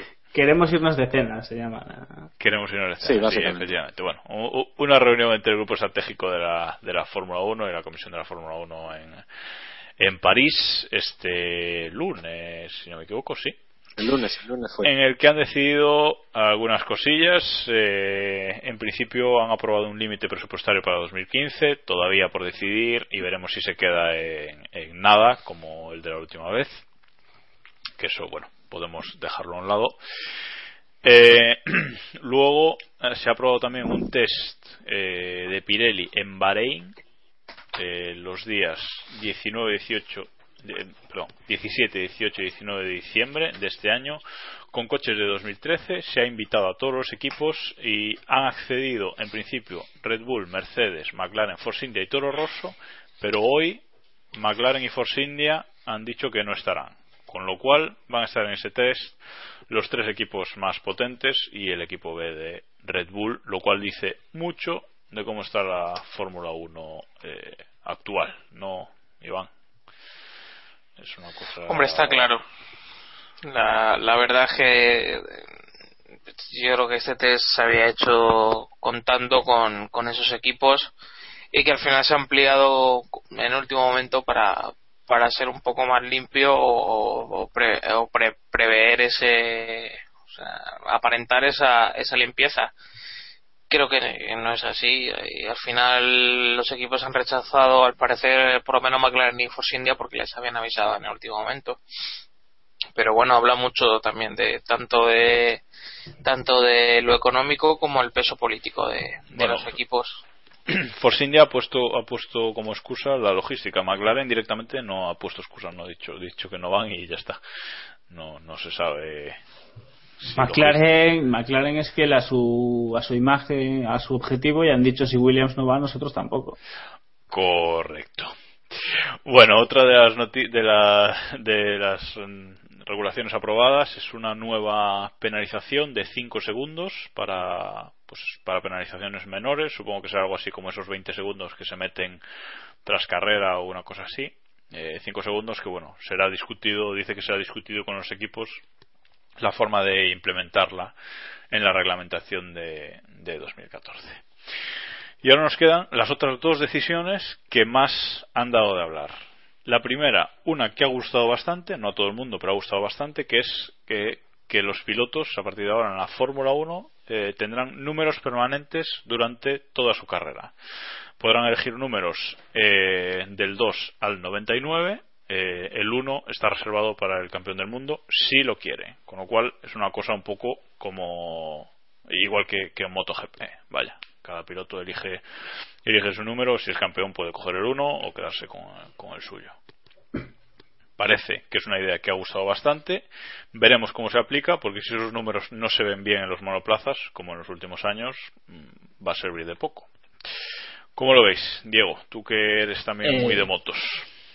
Yo, que soy muy de motos, eh, me parece una, una gran idea. No he leído exactamente cómo va a ser el funcionamiento del reparto de los números, pero bueno, se habla de que los pilotos tendrán un número permanente durante toda su carrera y yo creo que si, si, el funcionamiento es como similar al motociclismo, los pilotos lo que podrán hacer es escoger a principio de temporada el número que quieren llevar esa temporada. Aunque lo habitual es que todos mantengan el mismo número en la medida de lo posible, el reparto se hace a principio de temporada y se basa en el orden del, del año anterior. Entonces podría darse el caso de que alguien quiera trolear un poco a, otro piloto y si le levante su número. Eh, más allá de eso, de ese matiz, mm, me parece una gran idea, es algo que me gusta. Me gusta que los pilotos, creo que añade personalidad al piloto y que, no sé, eh, le da un punto más de interés. Ahora, a ver qué, qué pasa con los números conflictivos, como el 27 o el 5, que tanta gente, que mucha gente ya ha pedido que se retiren y, no sé, a ver, a ver cómo se aplica la, el sistema. O el 13, David porque en principio estaba prohibido hasta ahora, pero en esta nueva normativa no aparece que el 13 no se pueda coger. No, en principio han dicho del 2 al 99 y, y del 2 al 99, no han, no han dicho nada del 13. Me imagino que nadie lo cogerá por, por una cuestión de superstición, pero, pero vamos, eh, a mí me parece una de las mejores decisiones que han tomado desde el punto de vista eh, de marketing en la Fórmula 1 no sé, desde hace años. me parece una idea absolutamente genial. Ya ha habido algunos pilotos que, que han bromeado al, al respecto por Twitter. Por ejemplo, Botas decía que, que a lo mejor elegía el 77 para jugar con las T's y, los 7 y tal, que me parece eh, brutal. Eh, y luego tenemos, pues bueno, números míticos como el 27, que no debería estar en un coche que no fuera un Ferrari y, bueno, es que el 27 ya no debería estar, deberían eh, eliminarlo, como, como hacen con los dorsales en la NBA, en el baloncesto, vamos. Eh, en fin, a mí me parece una, una idea genial, sinceramente. Se, ahora mismo se plantean dudas de cómo se va a hacer esto, porque si dice, si es como dice Diego, al principio de, cada temporada elegir número, pues sí, pero si no, pues habría que ver qué se hace también con los pilotos que hagan solo libres, eh, o, también si esos 99 números no se van a acabar pronto. Porque, por ejemplo, hoy eh, leía a Dan Cooper en, en Twitter que, que, ponía que entre 1997 y 2013 han debutado, bueno, no debutado, sino participado en la Fórmula 1 107 pilotos. O sea que eh, en unos pocos años ya se habían acabado los números. Entonces queda esa duda pero lo más lógico sería que lo que dice Diego, que al principio de cada temporada pudiesen cambiar si quisiesen, aunque mantuviesen el eh, más o menos el número todos los años. Eh, Iván, ¿qué opinas al respecto? Pues eso, que yo creo que se, cada año se, se reiniciará, ¿no? Lo que sea, aunque mm, se diga que se van a elegir permanentemente, se supone que si quieres afianzar esa marca, por así decirlo, lo vas a, lo vas a seguir usando eh, a mí mm, me parece bien. Lo único que no me parece bien es que creo que lo deberían elegir los equipos. O sea, creo que debería ser un tema eh, estilo lo que se hace en Estados Unidos, ¿sabes? Que, que los, los dorsales son propietarios de, de, o sea, de cada, de cada escudería o de cada propietario. No sé, no sé cómo, cómo explicarlo mejor, pero por, y ahí que, de ahí lo que comentabais, que a lo mejor Ferrari si tuviera ese 27 o el, y el 28 como tuvo durante muchos años y que, que los pilotos que fueran a Ferrari eh, fueran fueran con ese con ese look no sé cómo terminará saliendo esto vamos me parece que también es un detalle puntual y que y que bueno que, que está bien pero que vamos tampoco me parece muy relevante bueno, a mí si se hace bien y se hace como en las motos, me parece una idea fantástica. Como dice Diego, yo estoy totalmente con Diego, cada piloto su número. Y si puede personalizar la tipografía como en las motos también, pues mejor que mejor. Bueno, y ahora la otra decisión, la segunda, que esta ha traído mucha polémica y con razón, y es que la FIA ha decidido que en la última carrera de la temporada 2014, o casualidad Abu Dhabi, se van a dar el doble de puntos de, con respecto a, a los grandes premios, eh, el resto de grandes premios de la temporada. Con lo cual el ganador se llevará 50 puntos. Eh, esto ha generado polémica, pues aparte de, de, de, por todo lo que acarrea, pues eh, por otras cosas como que en Monza, ganar en Monza, Spa eh, Silverstone, etcétera, etcétera, y otros circuitos míticos, solo supondrá un punto más que quedar cuarto en, en Abu Dhabi. Han hablado pocos pilotos al respecto, de hecho creo que solo Vettel ha hablado, no sé si Bottas ha dicho algo también, creo que sí, pero no, no he podido leerlo. Y Vettel ha dicho que le parece fatal. Y bueno, creo que aquí, en, en general, toda la prensa internacional ha estado en contra de esta medida. No he visto a nadie, ni prensa ni aficionados, eh, que le guste. Y no sé si aquí es diferente, de luego por mi parte no, a mí me parece horrible. Pero no sé si, si aquí opináis distinto, Iván. No, yo pienso igual. Eh, es evidente que lo hacen para dar más emoción al final, por mucho que se diga lo contrario, que se deje intuir otro tipo de, medidas. Y lo que a mí me parece es que es demasiado salto. O sea, hay demasiada diferencia entre un gran premio y el resto que a lo mejor si se hubiera dado a los últimos cinco grandes premios o los últimos tres o algo así, a lo mejor se hubiera tenido más gracia, como un poco como lo ves hacer la NASCAR, ¿no? Eh, David, que es perpéntica decisión e inesperada sobre todo. Sí, además no, no tiene mucho sentido porque, porque bueno, si me dijeras que es una carrera histórica o que o un circuito donde por ejemplo, si hubieran dejado Brasil para la, para la última carrera hubiera sido más lógico, pero que, que Abu Dhabi valga el doble que, por ejemplo, Spa, Mónaco, etcétera, etcétera, eh, no me parece, no me parece justo. Y no me parece justo sobre todo para, para los propios pilotos, porque pueden decir, vale, yo me he arriesgado en un circuito como, insisto, Spa o Mónaco por ganar y de repente eh, esa ventaja que yo saqué en esos circuitos se neutraliza totalmente en un trazado que es mucho entre muchas comillas mucho más fácil entonces yo creo que no es no es justo y de hecho Sebastián Vettel ha sido uno de los primeros que ha protestado al respecto o sea que no no debería no debería funcionar más que un año y, de hecho incluso no sé yo si llegarán a, actuar eh, en, en esta línea este mismo año. Sacaba Autosport un análisis de, de, de, de los campeonatos de los mundiales eh, anteriores de la Fórmula 1 hasta ahora. ¿Qué hubiese pasado en la resolución de, del título si en la última carrera se hubiesen dado el doble de puntos eh, en el sistema de puntuación que, que se usara en ese momento? ¿no?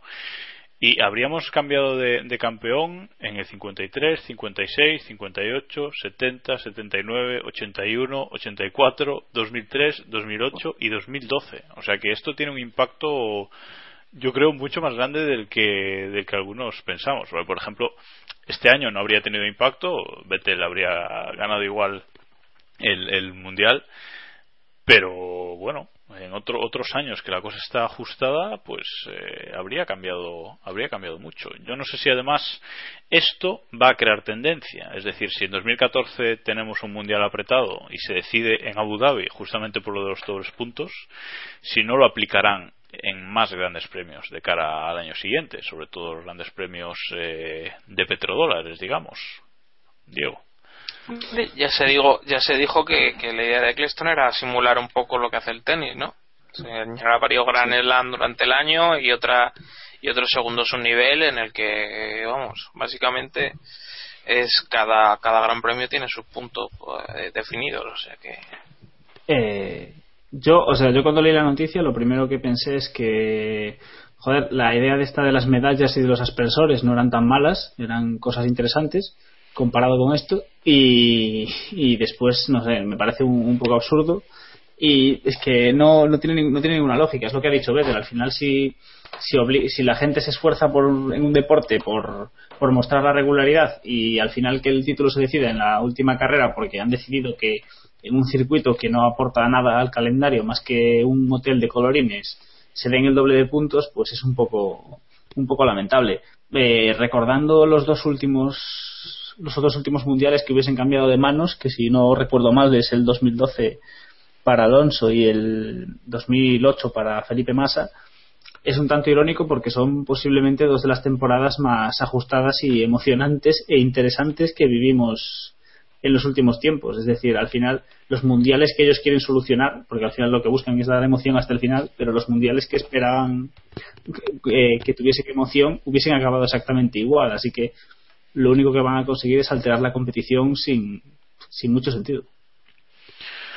Bueno, ya acabando, eh, quizás de estas decisiones que ha tomado la FIA este, este lunes, lo destacable también son las que no se han tomado. Había muchas propuestas locas, digamos, y algunas no se han tomado. Por mencionar tres de ellas, eh, es que no se ha subido el precio mínimo de los monoplazas. Eh, Adrian Newey, por ejemplo, era uno de los que lo pedía.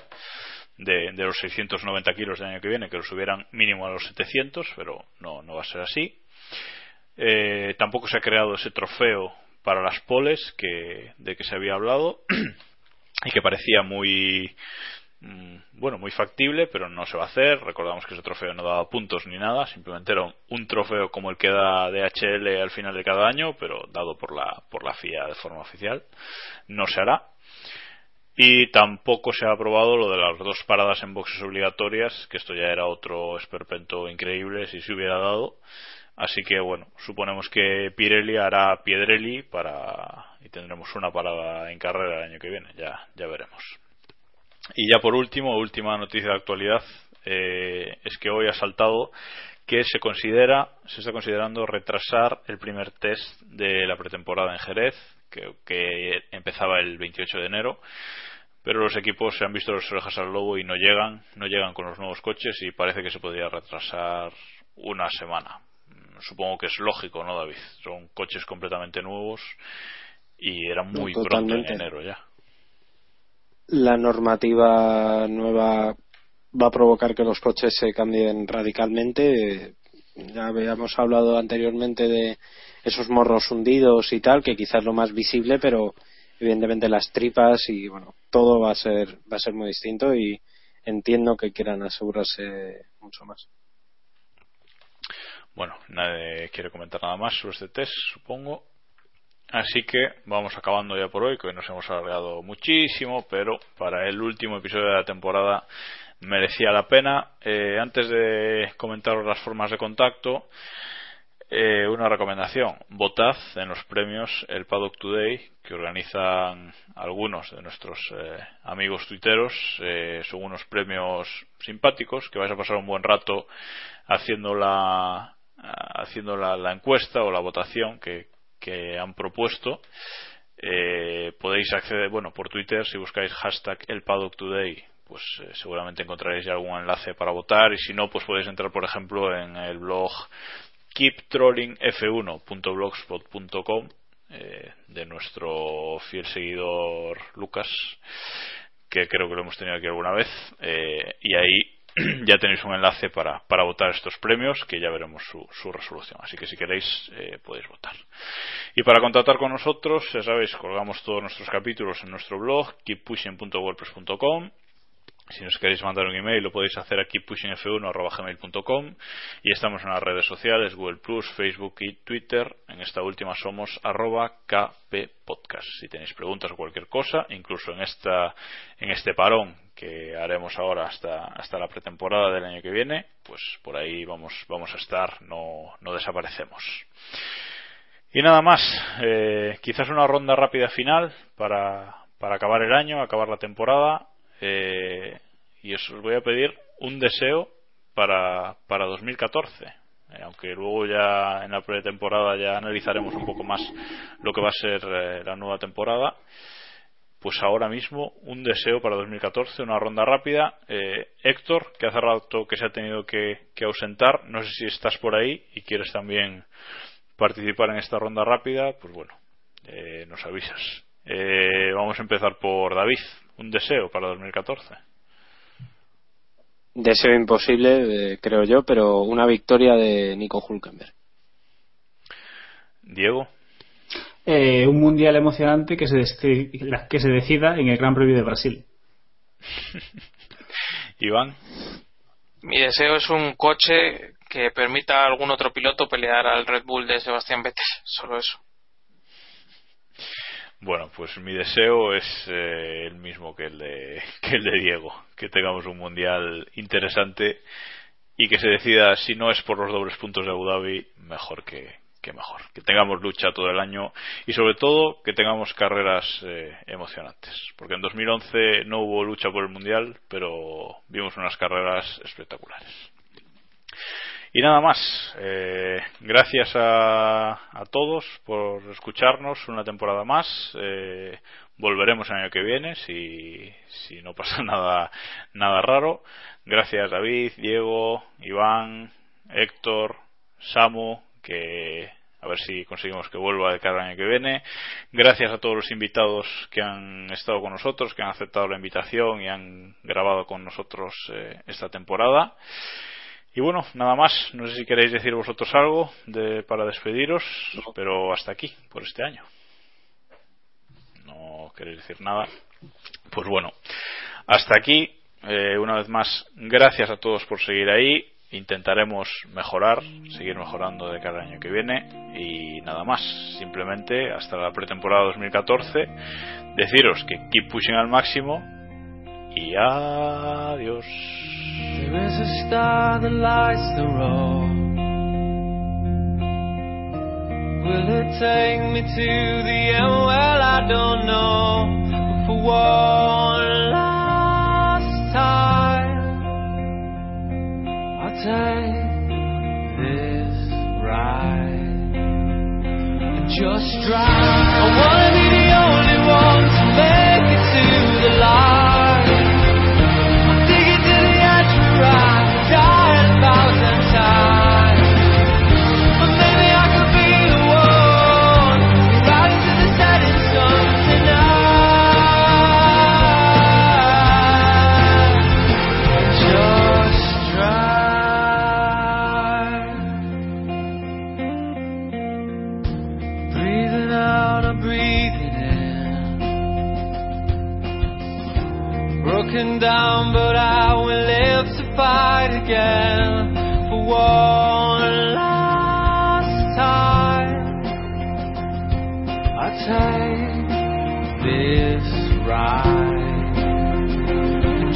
Just